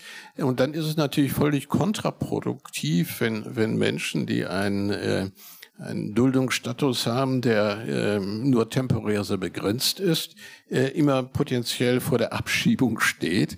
Und das äh, sagen eigentlich ja auch Unternehmer, Handwerker sagen das ja immer wieder. Und das, das sind dann solche Probleme, wo sie Dissonanzen auch im öffentlichen Meinungsbild erzeugen. Einmal durch die Situation, dann durch solche, die das thematisieren und dann eben auch vielleicht durch eine Asymmetrie in der medialen Darstellung. Aber ich weiß nicht richtig, wie man es korrigieren kann, außer dem Appell, wenn man mit Politikerinnen und Politikern spricht oder wenn man mit Medienschaffenden spricht, dass man hier vielleicht doch, sagen wir, die andere Seite etwas deutlicher herausstellt. Aber sind das, geht es nur um individuelle Fälle des Gelingens? Also da habe ich jetzt den Eindruck, davon werden eigentlich relativ viele erzählt, manchmal sogar in einer etwas gönnerhaften Art und Weise. Da hat es der Afghane doch tatsächlich geschafft, irgendwie ein gutes Abitur hinzulegen. So Tenor. Aber ich meine eigentlich mehr so die, sozusagen das Grundsätzliche. Also zu sagen, ja, es ist schwierig. Ja, wir haben mit dem Wohnraum wirklich ein Problem. Aber guckt euch mal an. Wir haben in, innerhalb von, äh, seit April bis heute ungefähr eine Million Menschen zusätzlich aufgenommen. Wir haben äh, Zuwanderung jetzt verstärkt, zum Beispiel aus der Türkei. Wir haben weiterhin aus Afghanistan, aus Syrien, aus Irak und so weiter. Und im Großen und Ganzen funktioniert es eigentlich funktioniert es eigentlich relativ gut. Relativ gut. Nicht absolut gut, aber relativ gut. Das ist etwas, wie Frau Pionitzka, wie nehmen Sie das wahr? Ich sehe auch, dass anhand unserer Diskussion auch schon jetzt, dass es diese Sprache und Formulierungen und ich merke, wir diskutieren die Migration und Fluchtbewegungen schon als ein Problem. Und eigentlich ist Deutschland ein Einwanderungsland. Und warum diskutieren wir das auch heute nicht? Ich weiß, das klingt pathetisch, aber warum diskutieren wir das nicht als Chance? Warum betonen wir nicht die Punkte, dass es aufzeigt, was, was, wie wichtig das ist, dass Menschen nach Deutschland kommen und sie in das Arbeitsmarkt und in das Leben, in die Gesellschaft integriert werden? Und da auch die Sache, wo wir in der Tat einfach eine geteilte Wahrnehmung der Geflüchteten haben, die auch falsch ist, die wir alle nicht wollen. Warum sagen wir nicht, die Situation mit den Menschen aus der Ukraine, die nach Deutschland kommen, aufgrund des russischen Angriffskrieges, war warum diskutieren wir das nicht so, dass wir sagen, das nehmen wir als ein Beispiel, wie das funktionieren kann, dass wir Mechanismen anwenden für Menschen, die aus Afghanistan kommen, die aus Syrien kommen, wo wir gucken können, wo es funktioniert hat und das auch für alle anderen Menschen, weil es geht um Menschen anwenden. Das fehlt mir so ein bisschen. Wir unterscheiden immer noch in unserer Wahrnehmung das Ganze, in der Sprache. Ähm, und ich denke, das sind auch Messages, die die Menschen dann auch erreichen werden, die die Medien dann aufgreifen werden und die die Gesellschaft auch erreichen. Weil wenn man sich das in der Tat in der Presse anguckt, geht es immer noch, wird es eher von einem Problem ausgegangen als von einer Chance für unsere Gesellschaft. Sie haben das eben auch als äh, Frage oder als Fragen formuliert. Warum machen wir es nicht anders, Herr Weinbrenner? Warum machen wir es nicht anders? Ähm, ich will mal so sagen, äh, kein Land auf dieser Welt äh, äh verzichtet auf das Recht zu entscheiden, äh, wer das eigene Territorium betrifft. Und die Leute, äh, die man auf das eigene Territorium lässt, mit einer gewissen Dauerhaftigkeit sich anzuschauen, äh, wer ist das? Wenn man jetzt die Europäische Union als äh, äh, Raum ohne Binnengrenzen, dann ist das ein Land. Dafür haben wir ähm, ähm, dann das äh, äh Dublin-System und wir haben Schengen und so weiter. Ähm, und äh, wir in Deutschland, wie, wie alle anderen Länder, die mir bekannt sind, die eine gewisse Kontrolle über ihre Grenzen ausüben, ich glaube, wo man eine, bei Umfragen eine sehr hohe Akzeptanz hätte, das Grenzen zu kontrollieren, äh, eine sinnvolle Veranstaltung ist. Und wir haben mantramäßig in Brüssel immer wieder in allen Action Plans, die wir jetzt haben, ist also die Stärkung der Außengrenzen, wird also immer mantramäßig betont. Man fragt sich immer genau, wie das funktionieren soll, Frontex und so weiter. So, das, das ist etwas, was wir machen und was, was ähm, in Europa auch geschieht. Und ähm, dann ist eine äh, und eine steuernde Politik ähm, legt eben Wert darauf zu fragen, was sind die Kriterien, äh, unter denen wir Menschen zu uns lassen. Das ist in der Ukraine ist das so passiert. Äh, und zwar sehr bewusst und sehr klar und für jedermann mit der völligen Freiheit, äh, mit ukrainischer Staatsangehörigkeit und Drittstaatsangehörige, die einen dauerhaften Aufenthaltstitel in der, Türkei, äh, in der Ukraine hatten. Für sonstige Schutzsuchende gibt es ein individuelles Asylverfahren, wo individuell brauche ich Ihnen nicht zu sagen. Und dann haben wir und dann haben wir eine dritte Kategorie, das sind die Fachkräfte, Arbeitskräfte, die wir in Europa für unsere ökonomischen Belange brauchen, wo man durchaus auch den Brain Drain Aspekt immer im Gesichtspunkt, äh, immer im Hintergrund haben will. Das, ähm, ist, das führt dann zu Ungleichbehandlungen oder zu dem Gefühl, warum geht es den einen besser als uns. Ich sitze auch in vielen ähm, äh, Gesprächen mit afghanischen Communities, wo wir dieses Aufnahmeprogramm haben. Da kommen genau diese Argumente, warum und so brauche ich nicht zu wiederholen. Ähm, das sind, ähm, ich sag mal, das sind politische Entscheidungen, die jedenfalls versuchen, ähm, ökonomische Interessen, die man hat, zu wahren, bestmöglich umzusetzen. Und auch ähm, letzter Punkt, Frau Köpping, da muss ich, das muss ich ein bisschen ergänzen, was Sie gesagt haben, zu einer steuernden Migrationspolitik in ganz Europa, auch in Deutschland, gehört auch die Rückkehr, die Rückführung von Personen, die kein Aufenthaltsrecht haben. Wir haben eine Rückführungsoffensive auch im Koalitionsvertrag. Ähm, das, das, das ist, wie man sich vorstellen kann, den drei ähm, Ampelkoalitionären unterschiedlich wichtig, dieser Aspekt. Aber die Rückkehr von Menschen, die eben nach einem intensiven Schutzverfahren, gerichtliche Überprüfung, dann kein Recht zu haben, in Deutschland zu bleiben, ist ein wichtiger Punkt. Dass man jetzt keine Familie mit fünf Kindern zurückführen sollte, die dann schon integriert sind, das, sind, das ist dann auch klar. Aber ich glaube, für die Akzeptanz jeglicher Migrationspolitik gehört auch der Vollzug einer Ausreisepflicht dazu. Ähm, ich habe mich vielleicht, ich habe vielleicht missverständlich äh, formuliert oder gefragt. Mir ging es jetzt eher um das Label, was man da drauf macht. Also sozusagen ist die äh, ist es eine Dominanz von Schwierigkeiten und Problemen und geht nichts? Oder sagt man, vieles funktioniert ziemlich gut und es ist nicht optimal, aber es geht ziemlich gut. Und darum ging es, glaube ich, Ihnen sehr stark. Und ähm, das war auch damit gemeint, aber Frau Köpping hat gemurmelt, es, äh, es passiert doch. Ich habe das gehört. Das war eine Art von Widerspruch. Naja, wir müssen noch immer ein bisschen unterscheiden. Ich habe mich so verstanden, dass wir heute in einer Runde sitzen, wo wir Probleme ansprechen, damit wir Probleme wissenschaftlich begleitet eben auch lösen können. Wenn ich jetzt in einer Runde sitze, die ich natürlich auch hatte in der Dreikönigskirche in Dresden, ähm, wo ähm, ein Schriftsteller, der das Buch geschrieben hat, Integration in Deutschland gescheitert, der eine oder andere weiß, wer das ist. Und ich dort sitze vor gefühlt 300 Mal AfD. Dann werde ich natürlich anders argumentieren. Aber mir geht es doch in so einer Runde heute, dass wir Probleme ansprechen, um dafür eine Lösung zu finden. Das ist doch der Ansatz. Ich kann mich, das hatte ich vorhin auch gesagt, natürlich hier hinsetzen und sagen, wir bringen auf jeder Messe, die wir haben, haben wir extra Stände eingerichtet, wo wir die Erfolgsgeschichten von Arbeitgebern und Arbeitnehmern äh, zeigen, wie es gelungen ist, Menschen eben in den Arbeitsmarkt zu integrieren, welche Erfolgswege die gegangen sind. Das tun wir alles. Also deswegen will ich das nicht so negativ machen. 2015 hatten wir das alles nicht. Wir haben alle Integrationsprojekte wirklich neu geschaffen. Es gab sie nicht. Außer die Bundesmaßnahmen gab es in Sachsen nichts. Also Integrationskurse gab es damals auch schon und vielleicht noch ein bisschen Migrationsberatung. Alles andere ist neu und das hat jetzt gut funktioniert, sofort wieder aufleben zu lassen. Und deswegen habe ich nur von meiner Sorge gesprochen, wenn wir nicht aufpassen und die neuen Regelungen alle integrieren in das, was wir haben, dass es dann eben zu einer Schieflage kommen kann. Und das passiert in solchen Fällen, wenn ich die erste Turnhalle belege. Das war so ein bisschen der Hintergrund. Ähm, ich finde, dass die Menschen in Sachsen, die Kommunen in Sachsen wirklich viel geleistet haben. Also 10.000 Kinder sofort in ein System zu integrieren an Kitas und Schulen, das war großartig. Da gibt es gar kein Vertun. Und das mit dem Stand an Lehrern, der da ist. Genauso im Gesundheitswesen, wo wir internationale Praxen aufgebaut haben in Sachsen, in ganz vielen Sprachen, wo die Menschen hinkommen können. Das trifft jetzt auch wieder für die ukrainischen Geflüchteten nicht zu, weil die eben im SGB II jetzt sind. Aber das haben wir alles getan und das tun wir auch weiter. Und insofern bin ich ehrlich gesagt ein bisschen froh, dass wir jetzt nicht über einzelne Gruppen sprechen. Aber wir müssen hier darüber reden und das sagen uns unsere Flüchtlingsräte und alle, mit denen wir arbeiten, dass es eben wie eine Zweiklassengesellschaft in diesem Bereich gibt. Und darum müssen wir uns kümmern. Abschiebung bin ich natürlich bei Ihnen. Natürlich müssen Menschen, die nicht hier bleiben können, zurück in ihre Herkunftsländer. Aber, und ich mache es wieder an Sachsen deutlich, weil ich das erfragt habe im Innenministerium, wir haben nochmal 110.000 Geflüchtete da und davon sind 2.000, die eigentlich und meistens Maghreb-Länder in die Maghreb-Länder zurückgeführt werden müssen. Mehr nicht. Und damit löse ich das Problem, was wir an sich haben, gar nicht. Und was ich kritisiert habe, ist, dass man darüber redet, über diesen Punkt und nicht über die anderen. Mhm. Und dieses Denken von Flucht und Integration gemeinsam, das ist eine Aufgabe, da können wir besser werden. Ich sage nicht, dass wir dort noch nichts getan haben, aber da können wir besser werden. Und den Anspruch zumindest habe ich an unsere Arbeit. Mhm.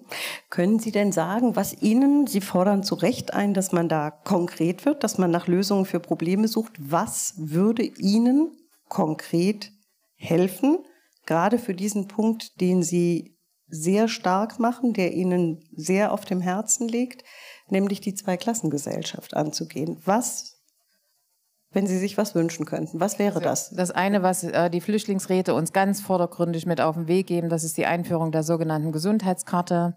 Also diese Stilisierung von Menschen, die da in ein Amt gehen müssen, wo ein Mensch sitzt, der gar keine Ahnung von Einordnung, was äh, Krankheitsbilder betrifft, entscheidet, du darfst gehen und du darfst nicht gehen, das muss weg kriege ich in Sachsen zurzeit noch nicht umgesetzt. Wir haben das alles vorbereitet mit den Krankenkassen.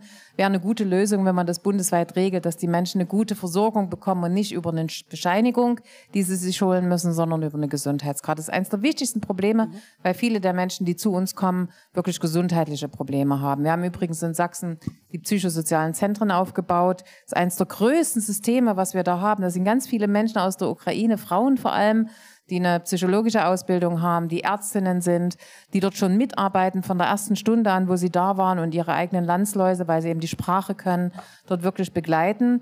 Das ist, ähm, ich glaube, eines der größten sozial, äh, äh, psychosozialen Zentren, die es bundesweit mittlerweile gibt, Netzwerke. Ähm, das haben wir schon gemacht, aber das gilt eben auch für die andere gesundheitliche Versorgung. Das ist wirklich ein Problem. Und das Zweite ist natürlich, dass so schnell wie möglich, auch das machen wir in Sachsen übrigens in den Erstaufnahmeeinrichtungen, dass wir die sogenannten Erstorientierungskurse sofort in den Erstaufnahmeeinrichtungen anbieten. Und dann nehmen wir nicht die vom Bund, weil die sind nämlich viel zu lang. So lange sind die Leute gar nicht in der Erstaufnahmeeinrichtung, sondern wir haben ein kurzes Programm gemacht. Wer bin ich? Wo wohne ich? Wo muss ich hin? Die ersten Ansprachen, Straßenbahn, muss ich einen Fahrschnipsel kaufen. All diese Dinge, die man ja, wenn man fremd hierher kommt, gar nicht kennt. Machen wir auch. Aber dann. Dann werden sie in die Fläche verteilt, meistens in Gemeinschaftsunterkünfte. Und dann sind sie relativ, da haben wir die Flüchtlingssozialarbeiter, das haben wir auch, aber die Integration in den Arbeitsmarkt, die Integration, dass sie sofort Beschäftigung aufnehmen können.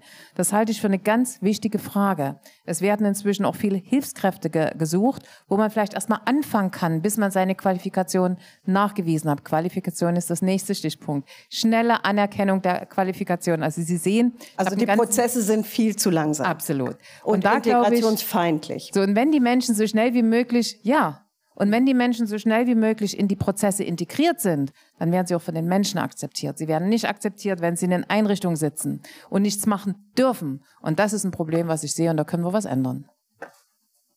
Nicken von Herrn Weinbrenner. Ich würde gleich gern zum Publikum öffnen, aber Sie hatten schon. Ich kann das, ich kann das nur bestätigen, äh, auch die, die, die, Nuance. Wir müssen da sehr viel besser werden. Und das Problem, das wir aber haben, ja, rein im, im Vollzug bei den Ausländerbehörden, äh, da gibt es schon durch Corona einen Rückstand an normalen äh, ähm, Terminen für die, für die Menschen, die schon hier sind, der enorm ist. Und dann kommt da drauf noch die Anforderung durch, ähm, äh, durch die Menschen aus der Ukraine, die alle registriert werden müssen, alle ihren Titel nach 24 haben müssen und so weiter. Also das ist, das ist ähm, eine große Herausforderung, auch für die Jobcenter im Übrigen, weil wir einfach in, in der Verwaltung ähm, äh, auf, diese, auf diesen Zugang nicht personell ausgerichtet sind. Das war aber auch ein vorkoronisches Problem schon, ne? Ja, und es ist nicht besser geworden. Ja, das kann man, glaube ich, sagen, ja. Ja, herzlichen Dank. Ich würde gerne zu Ihnen zum Publikum hin öffnen. Sie bitten, Ihre Fragen und Ihre Anmerkungen ähm, in die Diskussion zu tragen. Ihre Zustimmung oder auch Ihr Widerspruch. Widerspruch freut die Moderatorin natürlich immer besonders, wenn es dann bisschen Streit gibt. Ja, ich habe, genau. Ja, äh, wenn man sich mit Ukrainern. Wenn Sie kurz noch, ich weiß, wer Sie sind, aber vielleicht für alle noch mal kurz. Äh, mein Name ist Trenhardt, ich bin Migrationsforscher und etwas älter schon. Och. Ähm, wenn man sich mit äh, Ukrainern unterhält, sind die ja erstaunt in Deutschland, dass es digital nicht so funktioniert. Sie sind gewöhnt, dass es in der Ukraine gut funktioniert. Es ist ja eine digitale Revolution, die auch dazu beigetragen hat, dass äh, bestimmte Probleme mit, mit kleinen Geldzahlungen abgeschafft worden sind. Äh, und ich denke, das führt uns in den Kern des Problems hinein. Äh, die Verwaltung tut ja auf lokaler Ebene, was sie kann, aber sie ist konfrontiert mit einem irrsinnig komplizierten Rechtssystem und mit Maßnahmen von der Bundesebene, die in der Implementation nicht durchdacht sind. Äh, ich nehme ein Beispiel. Wir hatten ja am 1. Juni einen Systemwechsel äh, von einem SGB-Buch ins andere. Das bedeutete, dass die ganzen Bescheide, die ausgestellt worden waren, alle neu berechnet werden müssen. Sie können sich vorstellen, wenn man 800.000 Menschen äh, hat und 800.000 Bescheide neu ausstellen muss, dann ist das ein Problem. Und ich denke, diese, diese Dinge sind sehr wichtig. Wir haben einerseits äh, digitale Erfolgsstories, gerade diese, diese Wohnraumvermittlung von Unterkunft Ukraine das ist ja nicht durch den Staat passiert, sondern es war ein Start-up, was fantastische Vermittlungszahlen gehabt hat und es in, in anderen Ländern ja auch passiert. Äh, aber wir haben ein großes Digitalproblem und wir haben ein großes Problem des äh, nicht der, der schlechten Planung von der Bundesebene in, in Richtung auf die Kommunen, die dann damit konfrontiert sind, dass sie sehr komplexe äh, Gesetze nachvollziehen müssen, dass sie dann mehr Personal brauchen und das ist ein Kreislauf, den die Kommune nicht bewältigen kann. Ich glaube, darüber sollten wir mehr diskutieren. Das, sie hatten vorhin gesagt, Herr Weinbrenner, dass das Bundesamt jetzt dreimal so groß ist. Das ist ja auch richtig wie 2014. Äh, das bedeutet aber nicht, dass das Bundesamt besser funktioniert. Die äh, Zahl, die, die, äh, es dauert immer noch 7,6 Monate. Ich habe gerade nachgeguckt.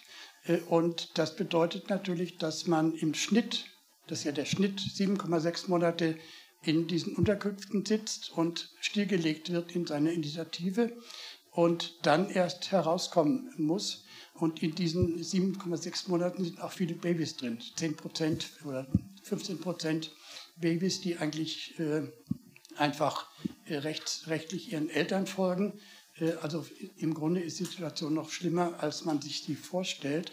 Äh, und ich denke, wir sollten dann nicht nur diskutieren, wie die Bevölkerung tickt, wie die Medien ticken, sondern ob diese Prozesse auch funktionieren. Dankeschön. Warum ist das so, Herr Weinbrenner? Also das ist ja keine neue Erfahrung, die Herr Trainhardt schildert. Also das mit den, äh, mit den 7,6 Monaten, Herr Trainer, äh, ist richtig. Da gibt es verschiedene Zählversionen. Äh, also wenn man nur die Jahresverfahren nimmt, dann sind es 3,9 Monate beim BAMF. Ähm, äh, wir haben aber auch einen sehr hohen, äh, zu hohen Zugang jetzt an, an Verfahren. Wir haben die sogenannten äh, Verfahren, die wir in der Griechenland-Ablage haben. Also das würde jetzt ein bisschen zu weit führen, aber wir sind intensiv jetzt mit dem BAMF in einem Priorisierungsprozess, um, um die, die Verfahren zu beschleunigen. Äh, was äh, ähm, gewissen Mindest, unter einen gewissen Mindeststand kommt man nicht, äh, kommt man nicht ran, aber das muss auf jeden Fall besser gehen äh, und das muss schneller gehen. Das ist richtig, weil das eben Folgen hat für die Menschen, ähm, was äh, die, äh, ähm, die weiteren Lebensweg und Integrationsleistungen und so etwas angeht. Ähm, was das Aufenthaltsrecht angeht, also die Leistungsfähigkeit der Ausländerbehörden, Digitalisierung, ähm, äh, haben Sie haben Sie völlig recht. Da sind wir in Deutschland ähm, äh, also schlecht aufgestellt und die die die die und die Ukrainer halten uns ein bisschen den Spiegel vor mit ihrer mit ihrer App, die sie haben, wo die gesamten Daten äh, RIA oder wie DIA, DIA, Entschuldigung, wo die gesamten Daten äh, drin sind. Da ist bei uns der Datenschutz davor, da ist bei uns die, der Föderalismus davor. Also sind wir intensiv, äh, intensiv dran, aber das ist eine längere Übung, will ich mal sagen. Aber eins, äh, Unterkunft Ukraine. Wir haben ja eine Germany for Ukraine, Ukraine App aus dem BMI relativ schnell gemacht, haben auch da die, die Links zur Unterkunft zur Ukraine. Ich habe einen Stab bei mir in der Abteilung mit sehr, äh, äh, der Aufnahme Ukraine, mit sehr aktiven Kolleginnen und Kollegen, die sich genau darum kümmern, die auch in Kiew schon waren und sich das angeschaut haben und die also die Verbindung zur Zivilgesellschaft auch in dieser digitalen Form ähm, nutzen. Und wir sind da also auch, ähm, die haben 60.000 Wohnungen vermittelt schon. Da sind wir also intensiv dabei. Die werden auch finanziell gefördert. Da gibt es ein, ein, ein Callcenter, was wir mitfinanzieren und so weiter. Also wir versuchen die und äh, über das Ehrenamt, ähm, über die Stiftung, wir versuchen also dieses, diese wirklich vorbildliche ehrenamtliche Tätigkeit, die da ist, dann auch zu integrieren und bestmöglich zu matchen, will ich mal sagen für die ähm, äh, äh, zu dem, äh, ähm, äh, damit es zu möglichst äh, schnellen Verfahren und guter Unterbringung kommt. Ein letzter Satz, worum wir uns sehr intensiv auch gekümmert haben, ist praktisch die, äh, die Menschen aus, den, äh, ähm, aus Berlin, Hamburg in andere Gegenden Deutschlands zu bringen, bei nicht immer großer Bereitschaft.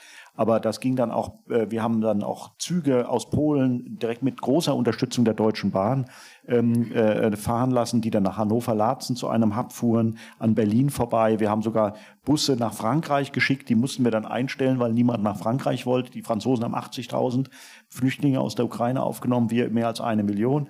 Also, und ich glaube auch, wenn es zu einer weiteren Bewegung kommen würde in diesem Winter, dann muss die europäische Solidarität größer werden. Zum Beispiel hat ein ganz anderer Punkt Kanada gesagt, wir nehmen unbegrenzt Menschen aus der Ukraine auf eine Riesen, ein Riesensignal und die hatten aber Probleme, Visa auszustellen. Und dann haben wir äh, mit, an, mit auf Vermittlung der kanadischen Botschaft hier in Berlin Räumlichkeiten gefunden, wo die dann äh, Visa ausstellen konnten, ähm, die elektronischen Daten nehmen konnten und die sind die Visa dann in London ausgestellt worden. Und das haben die im großen Umfang gemacht. Die Kanadier sagen uns aber, sehr viele haben ein Visum beantragt in der Tasche aber sind nicht nach Kanada gereist, weil sie die Entwicklung äh, einfach hier in Europa abwarten. Das, das wäre jetzt auch meine Frage an Frau Bujanitzka gewesen, ob das so attraktiv ist für viele Menschen aus der Ukraine, so weit von ihrer Heimat wegzugehen. Ja, ich glaube, also attraktiv ist vielleicht nicht so, so Oder, das richtige Wort. Na, ja, nee, Sie haben recht. Weil wenn man in sich, Frage kommt. Ja, in Frage ja, so. kommt, ja. wenn man sich die Zahlen zum Beispiel im Vergleich auch mit Polen anguckt oder äh, in Polen waren, sind ja bekanntlich die meisten Menschen, die aus der Ukraine gegangen, also gehen mussten. Ähm, das auch aufgrund dessen, dass es die näherste, das näherste Land an der Ukraine ist. Deutschland ist auch nicht so weit. Also im Prinzip noch vor, vor der vollumfänglichen Invasion waren das anderthalb Stunden Flug. Jetzt braucht man so und Frau 24 Stunden, über 24 Stunden. Aber immer noch ist es nicht Kanada oder nicht Großbritannien. Und ich glaube, diese Entfernung macht sehr viel aus. Auch in Bezug auf die Migrationsforschung. Das ist ja eigentlich die Entfernung ist ein entscheidender Faktor auch für viele Menschen, die den reisen wie weit das ist. Und da, wie ich das aus der Community auch mitbekomme, äh, viele Menschen hoffen einfach darauf, auch noch zurückgehen zu können. Ich glaube, das ist ein Standby-Modus bei ganz vielen gerade, dass man äh, denkt, okay, äh, jetzt den Winter, den Winter überstehen, denn nichtsdestotrotz in meiner Umgebung zumindest, ich kann ja auch, das ist nicht repräsentativ, was ich hier vortrage, aber trotzdem viele, viele, die schon äh, die Möglichkeit hatten, die Sprachkurse zu besuchen, die Integrationskurse zu besuchen, äh, einige haben auch schon den Job gefunden. Das sind ja im Vergleich zu den Zahlen 400.000 Menschen sind sozusagen für den Arbeitsmarkt äh, können arbeiten sozusagen und 50.000 arbeiten bereits in, in den Jobs, wobei man auch sagen muss, dass es man muss auch schauen, in welchen Berufen Menschen arbeiten. Ähm, ich stimme zu, dass äh, Menschen beginnen sollen, aber es müssen auf jeden Fall Chancen geben, gegeben sein, dass Menschen auch die Berufe ausüben, die sie ausgelehrt haben, dass es auch ähm, äh, Gleichberechtigung auch gibt für alle Menschen.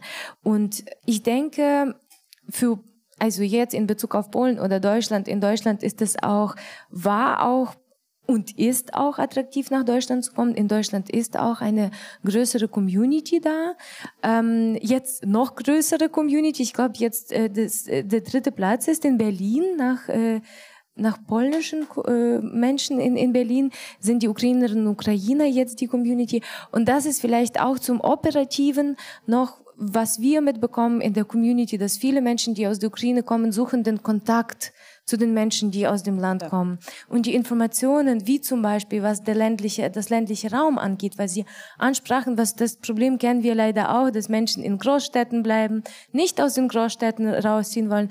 Das ist auch über die Communities, an die Menschen herangetragen werden kann. Und gerade gibt es ein, so eine Art Lücke, was wir auch identifiziert haben, wo wir mit, mit unseren anderen Partnerinnen und Partnern dran arbeiten, wie zum Beispiel von Alliance for Ukraine und anderen Organisationen im Austausch mit BMI, ähm, dass die Communities, also die äh, ukrainischen migrantischen Organisationen mit anderen Organisationen irgendwie in Verbindung kommen, weil da besteht, besteht diese Vernetzung noch nicht so gut, so dass die Informationen über die ländlichen Räume, über alle anderen Inhalte an die Menschen herangetragen werden können. Mhm. Das heißt, da ist noch Spielraum, den man ja. nutzen kann. Bitte schön. Ja, wunderbar. Matthias Hamann, Berliner Stadtmission. Ähm, ich war ähm, hier am Berliner Hauptbahnhof eingesetzt ähm, äh, in der Erstversorgung der Menschen aus der Ukraine, wobei ich auch sagen muss, wir als ähm, äh, ja, Wohlfahrtsträger äh, müssen auch ab, absoluten Dankbarkeit an die Leute zollen, die hier in Berlin die Ankunft gemanagt haben, die also die freiwillige Organisation gemacht haben. Und ähm, also ganz besonders die Leute von Berlin Arrival Support. Ich weiß nicht, ob da jemand heute da ist. Ansonsten Tipps so an Mercator, die Leute vielleicht mal einladen, ähm, weil mir fehlt ein bisschen da vorne, ganz ehrlich gesagt, auch die Zivilgesellschaft. Ich finde es wunderbar, dass eine betroffene Person halt da ist, aber Frau Köpping hat vorhin der Zivilgesellschaft gedankt und ich kann nur sagen, als jemand, der 2014, 2015 ähm, beim sozialen Träger mitgemacht hat und damals äh, Einrichtungen geleitet hat und Leute ähm, aufgenommen hat und der dieses Jahr wieder äh, mit dabei war. Ohne Zivilgesellschaft und diese krasse Organisation hätte man es nicht geschafft. Und jetzt ist meine Frage äh, an äh, Frau Köpping und Herrn Weinbrenner oder eher so mein Anliegen, was mich ein bisschen entsetzt hat, vor allen Dingen dieses Jahr, war die totale Abwesenheit, also die total gefühlte Abwesenheit des deutschen Staates am Berliner Hauptbahnhof. Ich habe allen meinen Freundinnen und Freunden erzählt, der Berliner Hauptbahnhof ist gerade das, was die gesamte bayerische Grenze 2015 war und man macht sich ja mal gern lustig über Berlin, hahaha, kriegt das alles nicht hin. Man hätte aber auch mal sagen können, krasse Berliner Zivilgesellschaft, die das hinkriegt. Und meine Hypothese ist auch, dass keine deutsche Stadt das hinbekommen hätte, wenn hier quasi von einem Tag auf den anderen erst 200, dann 400, aber manchmal tagelang 10.000 Leute ankommen. Also ne, deswegen mache ich hier kein Berlin-Bashing, arbeite ja auch beim Berliner Wohlfahrtsträger, insofern wäre das auch ein bisschen verkehrt. Aber worauf ich hinaus will ist, und da können Sie mir quasi, Herr, ähm, Herr Weinbrenner und Frau Köppinger, vielleicht mal sagen, so, mich hat das so ein bisschen gewundert. Ich saß da so ähm, während der Olympischen Spiele, saß ich da so und dachte so, die, C, äh, die CIA sagt, Russland wird angreifen. Und Russland sagt, hahaha, werden wir nicht tun. Naja, ist dann anders gekommen. Und ich habe mich so ein bisschen gefragt nach 2015, damals war ja auch im Frühjahr das so, dass man viele dachten nur, da kommt jetzt nichts mehr. Und dann kam der Sommer der Migra Migration. Und ich habe mich so ein bisschen gefragt, so, war man da vorbereitet? So, also wenn die CIA sagt, Russland wird angreifen, gab es da einen Krisenstab? Sind da Leute zusammengetreten und haben das vorbereitet? Oder waren die auch so überrascht? Also, weil ich mache mir immer ein bisschen Sorgen darüber, so, was ist denn beim nächsten Mal? So, äh, gibt es da Krisenstäbe? Also ich mache nur eine Pointe. Ähm, ich erzähle meinen Freundinnen und Freunden immer so, wenn der Russe kommt, dann verteidigt uns vor Frankfurt oder äh, verteidigen uns ein paar Nazi-Prepper, die Antifa und ein paar Fußballhooligans. Und so gefühlt, so bei Helmstedt ist, ist erst die Bundeswehr am Start, weil man ja total überrascht ist. So, Polemik weg. Meine Frage an Sie beide, Frau Köpping und Herr Weinbrenner, ähm, Gibt es denn bei Ihnen Krisenstäbe? Und Frau Köpping, hat denn die Bundesregierung, haben Sie in der sächsischen Landesregierung so mal Hinweise aus der Bundesregierung bekommen, so, da kommt was, bereitet ich, euch mal vor? Ich Weil glaube, die, die Frage ist klar so. geworden. Vielen Dank. Äh, nur, dass die beiden auch noch Gelegenheit haben, darauf zu antworten. Frau Köpping und Herr Weinbrenner. Wenn ich anfangen soll, dann mache ich das von Landesebene, weil unsere Leute standen natürlich nicht in Berlin, aber die standen bei uns. Und zwar in Görlitz genau dort an den Grenzen. Und das haben sie die ganze Autobahn lang sehen können. Da haben wirklich die Zivilgesellschaften, auch Politiker, ich bin auch vor Ort gewesen, die haben dort die Leute, in der Zeit war es mit Pfannkuchen und was weiß ich alles, in Blau-Gelb, äh, wirklich die Leute empfangen und wirklich sehr, sehr liebevoll. Also die Zivilgesellschaft in Sachsen, da konnte man in die, und kann das heute noch, wirklich auf die Empfangskultur, die man dort geübt hat, wirklich stolz sein. Das hat 2015 so in Sachsen nicht gegeben. Und insofern, das stimmt. Krisenstäbe haben wir in Sachsen. Wir haben einen äh, Krisenstab, nennt er sich nicht ganz so. Er nennt sich bei uns äh, Koordinierungsstab, wo wir tatsächlich mit dem Innenministerium, aber auch mit anderen Ministerien, Kultus habe ich vorhin genannt, 10.000 Kinder uns zu bringen in den Schulen und Kitas ist ja nicht einfach mal so gemacht. Da muss man sich koordinieren. Die Kommunen sind dabei, die Landkreise sind dabei. Äh, und wir natürlich als Integrationsminister äh, äh, genauso. Wir haben übrigens nächste Woche wieder einen Stab, wo wir zusammensitzen und sagen, wie bereiten wir uns vor. Aber auf das, was Sie angesprochen haben, wie war denn die Botschaft vorher? Hat man damit gerechnet? Die ist bei uns nicht angekommen. Es war eine völlige Überraschung.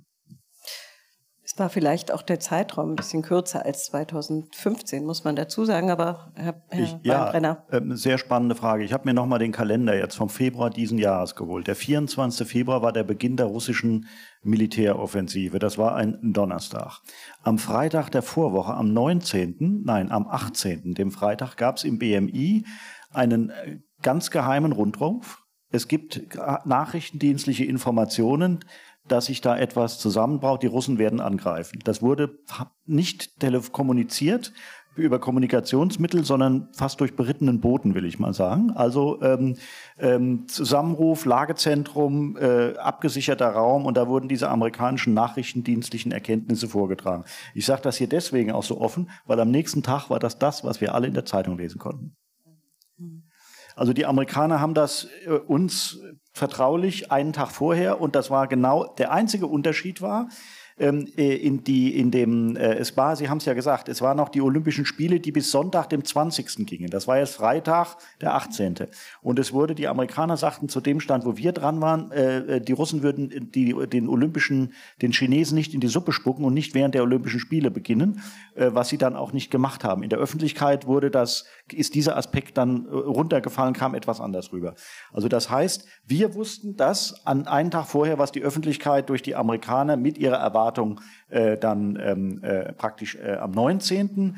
Äh, verkündet hat, was man jetzt glauben konnte oder nicht. Die Quelle war die gleiche. Ähm, und am 24. wussten wir dann alle, was passiert. Dann war die Frage, was passiert jetzt? Wir hatten einen Krisenstab.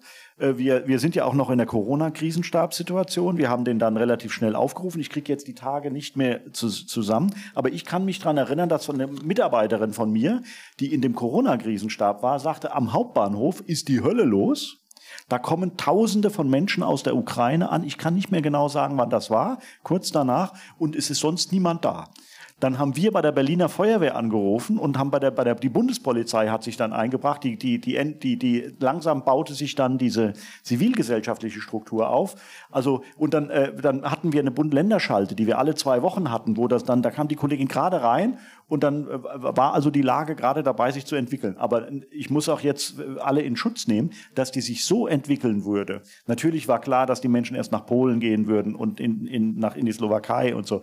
Dass das mit dieser Dynamik sich so schnell entwickeln würde, war ja auch dem Kriegsverlauf eine unmittelbare Folge des Kriegsverlaufes, der so gelaufen ist, wie er ist, der ja auch hätte ganz anders sein können. Also wir hatten uns äh, intensiv vorbereitet. Äh, Krisenstab ist dann auch sehr schnell aufgerufen worden. Man muss ja auch Folgendes sagen. Diese russische Aggression hatte ja nicht nur Migrationsfolgen. Die hatte aus Sicht des BMI die Folge äh, innere Sicherheit. Äh, wie, sie hatte die Folge äh, unter Nachrichtendienst. Also gibt es Anschläge, gibt es Provokationen, gibt es, äh, äh, gibt es auch ähm, Narrative, denen wir aktiv angehen müssen. Es gibt äh, Cyber-Security-Fragen. Also das ist etwas, wo die Migration das größte Thema ist, aber aus Sicht des BMI nur eins von fünf. Hm. Und das ist vielleicht auch ein Unterschied zu 2015, wo es sich über einen sehr viel längeren Zeitraum, über Monate, wenn nicht Jahre aufgebaut hat. Frau Prianitzka hat sich gerade gemeldet. Ich sehe da hinten noch eine Hand und so ganz allmählich müssten wir zu Ende kommen, aber bitte erstmal Sie und dann Sie. Ja, ich würde Ihnen zustimmen, äh, was, was die Hilfe am Hauptbahnhof angeht. Und insgesamt, das war die, zum größten Teil äh, auf den Schultern der Zivilgesellschaft ausgetragen. Ich sehe mich auch als sehr aktive, aktiven Teil der Zivilgesellschaft und wäre Ihnen auch sehr dankbar, wenn Sie mich auch nicht nur als Betroffene wahrnehmen, weil das macht es ein bisschen, muss ich sagen, ähm, ja nicht so äh, nicht so gut äh, für mich persönlich. Wir haben mit Berlin Arrival Support und mit anderen äh, 40 Organisationen den Leucht Leuchtturm Ukraine organisiert im äh, Mai und äh, ähm, April. Äh, da kamen über 10.000 Menschen an einem Tag, wo es eben erklärt wurde, sehr, sehr viele Informationen auch gegeben wurde, was jetzt wie äh, zu, zu handeln ist, wenn sie angekommen sind. Und ich möchte sagen, das ist vielleicht eine Erkenntnis. Ich kann von 2015 leider nicht sprechen. Ich war damals leider nicht so aktiv wie jetzt. Ähm, aber für mich persönlich war mm, das sehr bewundernswert, dass diese Brücke zwischen der Zivilgesellschaft und dem Staat doch zu, zu schlagen gab. Also es, wir sind als Vertreterinnen und Vertreter auch in den äh, Beiräten, bei, der, bei dem Senat, ähm, auch in der BMI-Koordinierungsgruppe, auch beim BMZ, da sind mehrere Organisationen vertreten. Also dieser Versuch der Kommunikation, den gibt es so, also Orte, wo die Bedarfe auch kommuniziert werden können. Ich finde, das ist lobenswert. Dennoch muss ich sagen, dass sehr viele Sachen, vor allem auch in den ersten Monaten des äh, flächendeckenden Angriffes, aus sehr vielen Menschen ausgetragen wurden, die eben aus der Zivilgesellschaft kamen. Und die zivilgesellschaftlichen Organisationen haben auch gesagt, wir können nicht mehr, wir schaffen das einfach nicht mehr, weil es einfach zu viel ist. Und dann wurde nach Wegen gesucht. Und eine dieser Instrumente war dann Alliance for Ukraine, so wie ich diese Organisation verstehe, aus ganz vielen Menschen, aus der Zivilgesellschaft, aus der Wirtschaft, aus unterschiedlichen Sektoren, wo sie zusammengebracht wurden. Also der Staat hätte eine größere Rolle spielen müssen. Das heißt nicht, dass die Zivilgesellschaft äh, zu Unrecht mit ins Boot gekommen ist. Es funktioniert ja nie ganz ohne Zivilgesellschaft, aber es wurde zu viel auf deren Schultern abgeladen. So habe ich Sie richtig sagen, verstanden? Ja, ich ja. würde ich würde sagen, dass ohne der Zivilgesellschaft hätte das niemals so ja. funktionieren können. Das war wirklich. 2015 auch so. also wirklich ich, ich so würde sagen. sagen, mindestens hat der Staat zu lange gebraucht. Mhm um dann äh, die Lage zu, äh, äh, zu akzeptieren und dann aktiv zu werden, zu koordinieren und so weiter. Wir haben es ja am Hauptbahnhof, wir sitzen ja direkt daneben, ja fast täglich gesehen, bis dann die Feuerwehr kam. Die hätten beinahe den Bahnhof zugemacht aus Brandschutzgründen und so. Also das hat, bis dann das Zelt stand. Das hat alles ein bisschen Wie kommt das denn, dass er so lange gebraucht hat? Also ich meine, da hatte man doch jetzt wirklich Erfahrung. Da, da, da bin ich nicht zuständig. Von Seiten. das Berlin-Bashing will ich auch nicht einsteigen. Okay, ja, bitte noch ein, eine kleine Pardon, Ergänzung, ja. Hm? wo der, der Staat sofort reagiert hat. Ähm, das war vor allen Dingen bei den Organisationen, wo die Zivilgesellschaft wirklich überfordert war in den ersten Tagen. Das waren zum Beispiel Waisenhäuser und Kinderheime. Also da haben wir sofort auch mit dem Familienministerium unmittelbar reagiert, haben sofort Plätze eruiert, haben die Kinder und, äh, und auch Betreuer, war ja teilweise Strukturen, die wir so nicht kennen. Da ist die Großmutter mit dabei, die plötzlich fünf, fünf Betreuungskinder hatte und so weiter. Die haben wir sofort als Staat sozusagen begleitet und untergebracht und natürlich auch versorgt. Also man muss es ein bisschen differenzieren, wo Familien gesagt haben, ich nehme die Familie mit nach Hause, da hat es unheimlich viele gegeben und dort, wo wir als Staat sofort handeln mussten. Da geht es wirklich um die erste Woche, die ersten 14 Tage, wo sehr schnell reagiert wurde. Dankeschön. Bitte. Uh, hallo, mein Name ist Tatjana Lopaschuk. Ich bin die uh, Leiterin der Kiewer Gespräche und ich habe eine Frage zu Herrn uh, Weinbrenner und zwar zum Thema Rückkehrpolitik. Ähm, aber ich meine, ähm, ein bisschen eine andere Art von äh, Rückkehrpolitik. Ähm, vielleicht kleine Einleitung. Ich hatte in Deutschland äh, studiert, dann hat es gab, ähm, nachdem ich hier meinen Masterabschluss bekommen habe, da gab es so dieses Programm von BMZ und GZ und zwar rückkehrende Fachkräfte. Dann war ich äh, die ganze Zeit in der Ukraine und jetzt musste ich im März auch als Flüchtlinge nach Deutschland zurückkommen. Und jetzt, ähm, ich leite jetzt ein großes zivilgesellschaftliches Projekt und ich sehe jetzt, ähm, wie schwer auch so jetzt Ukraine von diesem sozusagen Braindrain betroffen ist, weil eigentlich ähm, jetzt sind äh, ganz viele so hoch äh, und gut ausgebildete Menschen ausgereist und es fällt immer schwer, so die Menschen vor Ort anzustellen. Und ähm, vielleicht ist es ein bisschen so die Frage verbunden jetzt mit dem Thema, was die Frau Moderatorin gesagt hat, ob es attraktiv ist, nach Kanada und nach einem Land, das weit weg von der Ukraine ist, zu, mh, mm, zu reisen. Jetzt bei dieser äh, Fluchtbewegung aus der Ukraine ist es so, dass ähm, sind Frauen mit Kindern, die Männer jetzt bleiben in der Ukraine zu Hause und natürlich alle versuchen so nah äh, zu Hause zu bleiben, wie es geht. Und jetzt ähm, zum Beispiel äh, überlegt Ministerium oder Bundesregierung um, ähm, um irgendwelche so Programme für diese Rückkehrpolitik. Aber was ich meine, äh, wir verstehen, das Krieg wahrscheinlich wird länger andauern. Wie lange es wird, kann keiner sagen. Und ähm, für viele taucht diese Frage, für viele Familien, dass, äh, zum Beispiel Frauen und Kinder, die wollen zurück, für viele ist es schwer, weil es wird gekämpft. Gibt es irgendwelche so Programme oder Überlegungen, wie kann man diesen Weg von diesen Menschen ein bisschen leichter zurückmachen? Vor allem ähm, den, für die Menschen aus solchen Städten wie Mariupol oder Kharkiv, wo alles zerstört ist, die Menschen würden gerne zurückkehren, aber natürlich, wenn jemand weiß, okay, ich habe kein Zuhause, vielleicht kriege ich nicht so leicht einen Job, gibt es irgendwelche so Überlegungen, wie kann man so diese Menschen, also ich sage motivieren, aber einfach so diesen Weg äh, zurück leichter zu machen? Dankeschön, Herr Weinbrenner. Ja, diese Überlegung gibt es äh, und wir haben uns intensiv nach, der, nach dem Sommer, äh, ich hatte beinahe gerade Sommerpause, die gibt es ja bei uns nicht, aber nach dem Sommer darum Gedanken gemacht, als wir auch gemerkt haben, der Zugang der Menschen aus der Ukraine ist geringer geworden. Wir hatten wieder einen stärkeren Rückgang, also eine, Rück, äh, eine Rückreisebewegung. Wie können wir die Menschen unterstützen, dass sie in die, in die Ukraine reisen können und wie können wir vor allen Dingen dafür sorgen, dass sie in der Ukraine ähm, Lebensbedingungen finden, die dauerhaft äh, ähm, dann das Leben auch ermöglichen. Vielleicht ist etwas, äh, ist die Wohnung zerstört oder was auch immer. Ob das jetzt in Mariupol äh, einzeln der Fall ist, ist die, ist die Frage. Ähm, und meine Mitarbeiter und Mitarbeiter, die eine Woche in der Ukraine unterwegs waren, haben also Gespräche mit allen möglichen Stellen im Innenministerium geführt, mit der NGO-Community, mit allen möglichen Stellen. Und dann stellte sich die Frage, was kann man tun? Und dann, es ging hauptsächlich um die Frage der Koordinierung. Es gibt ganz viele äh, Projekte, auch sehr viele von deutscher Seite. Die internationale Community ist aktiv.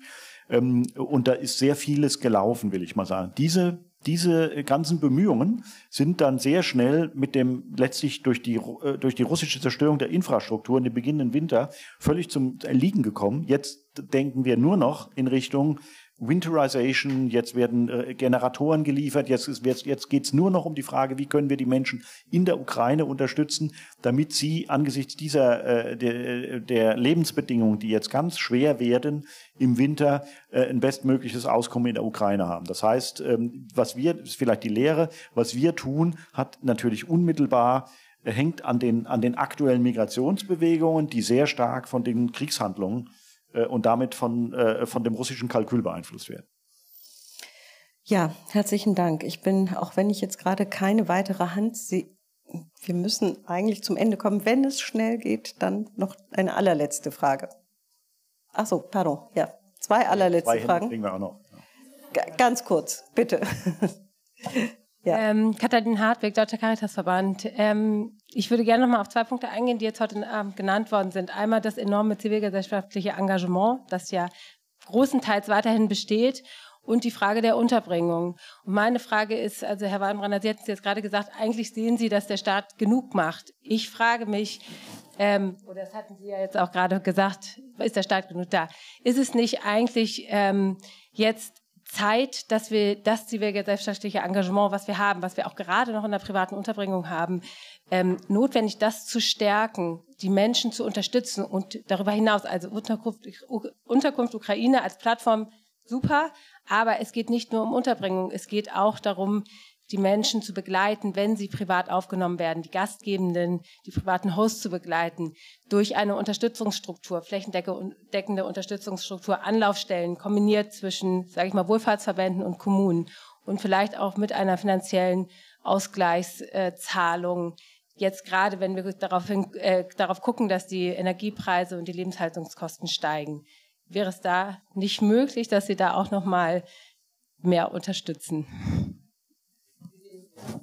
Klares Ja, sollten wir tun. Ähm, dann kommt, stellt sich allerdings die Frage, was machen wir eigentlich mit den, mit den Flüchtlingen aus Afghanistan, Syrien und sonst wie? Dann müssen wir das auch tun, sonst nähren wir wieder das Narrativ äh, ungleich innerhalb der Flüchtlingscommunity. Aber das, das werden, da werden Sie mir nicht ich glaube, widersprechen. Das, das war nicht so gemeint, dass es nur für die genau. Ukrainer ist. Ne? ja.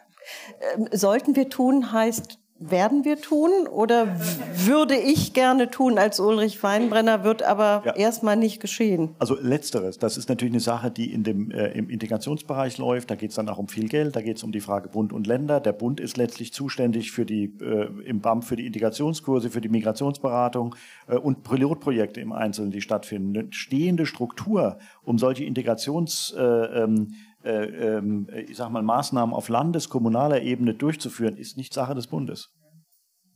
Oh, jetzt. Übrigens äh, machen das die Kommunen zum Teil, dass sie den Familien, die Kinder, äh, Flüchtlinge aufnehmen, dass sie denen auch einen Obolus zahlen. Nun kann man sich streiten, ob das 50 äh, Euro genug sind oder nicht. Also sie haben angefangen, dort einen kleinen Obolus zu zahlen. Also das muss man auch hervorheben, gerade Stadt Leipzig. Aber reicht noch nicht wenn ich äh, sozusagen das interpretiere, was Sie gesagt haben, was ja auch viele sozusagen zivilgesellschaftliche Organisationen und Personen sagen, es könnte viel mehr passieren, wenn man mehr Unterstützung hätte, finanzielle, aber auch Begleitung anderer Art. Aber das kann doch nicht sein, dass wer ist denn zuständig? Die Kommunen? Ja?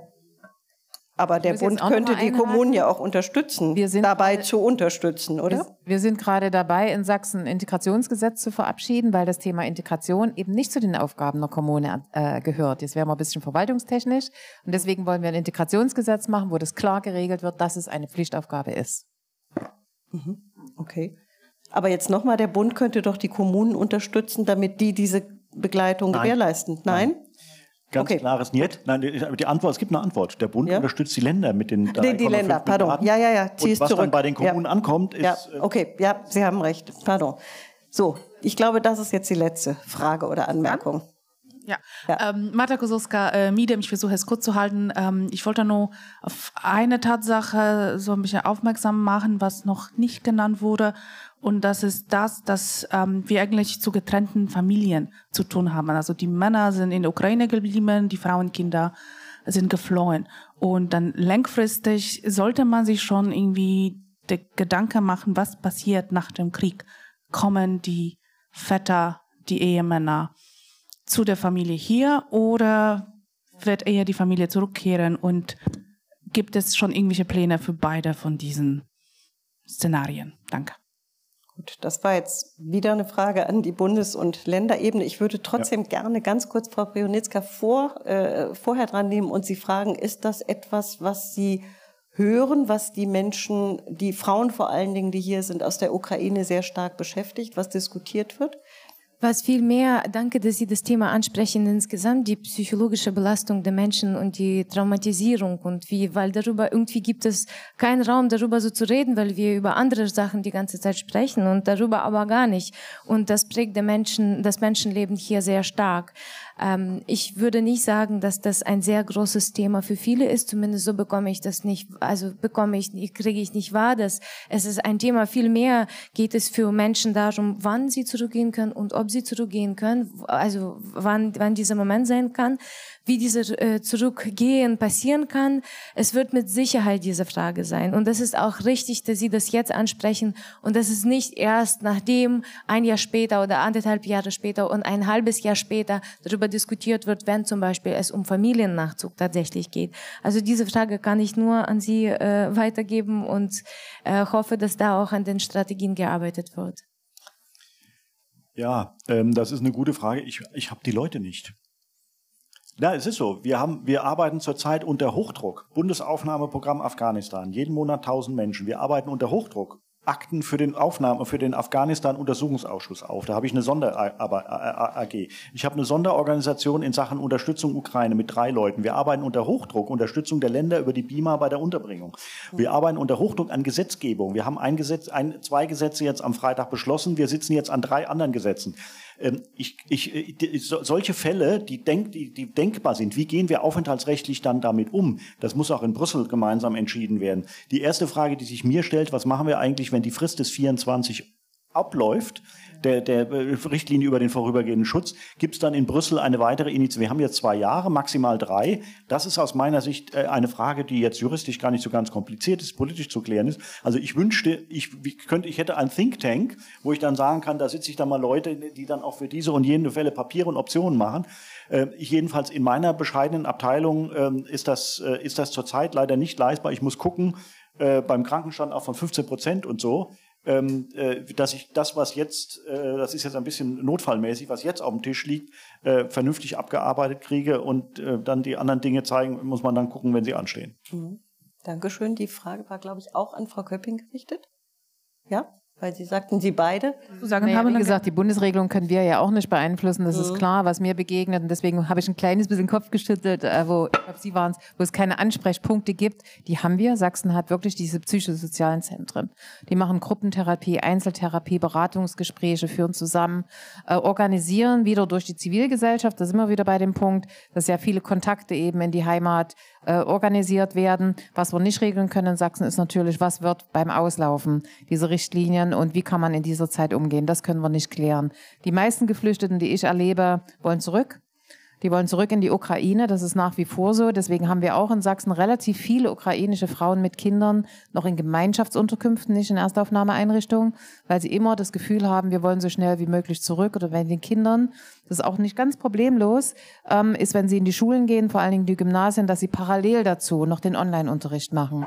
Und das ist auch so ein Thema, wo die Kinder natürlich wahnsinnig belastet werden, weil auf der einen Seite das Herz schlägt, wir wollen wieder nach Hause und auf der anderen Seite natürlich, wir wollen auch hier alles an Bildungs Angeboten für uns mitnehmen, was es eben da ist. Also auch das ist nochmal so eine Fragestellung, da haben wir noch keine endgültige Antwort. So. Das ruft nach einer weiteren Veranstaltung zu diesem Punkt, zu einer Reihe von anderen Punkten, äh, die wir heute Abend nur anreißen konnten, die auch Geflüchtete natürlich aus ganz anderen Regionen, ganz anderen Ländern betreffen. Ich habe mich in der letzten Viertelstunde, habe ich mein Gewissen äh, damit beruhigt, dass wir eine Viertelstunde später angefangen haben, diesen Abend. Aber jetzt ist die, äh, jetzt ist es irgendwie ausgereizt. Jetzt habe ich kein Argument mehr, noch weiter zu überziehen. Ich danke Ihnen hier oben ganz herzlich, Ihnen allen für diese Diskussion, Frau Pionitzka, Herr Weinbrenner, Frau Köpping, Herr Professor Vorländer, Ihnen allen für Ihr Interesse, äh, für Ihre Fragen, für Ihre Anmerkungen. Ich weiß, dass ganz vieles nicht gesagt, nicht gefragt, nicht besprochen worden ist. Das ist ähm, ja bei einem so großen und komplexen Thema ganz oft der Fall. Ich hoffe, Sie konnten trotzdem das eine oder andere irgendwie oder können das eine oder andere mitnehmen. Und äh, das Gute ist, Midem äh, bleibt weiter an dem Thema dran.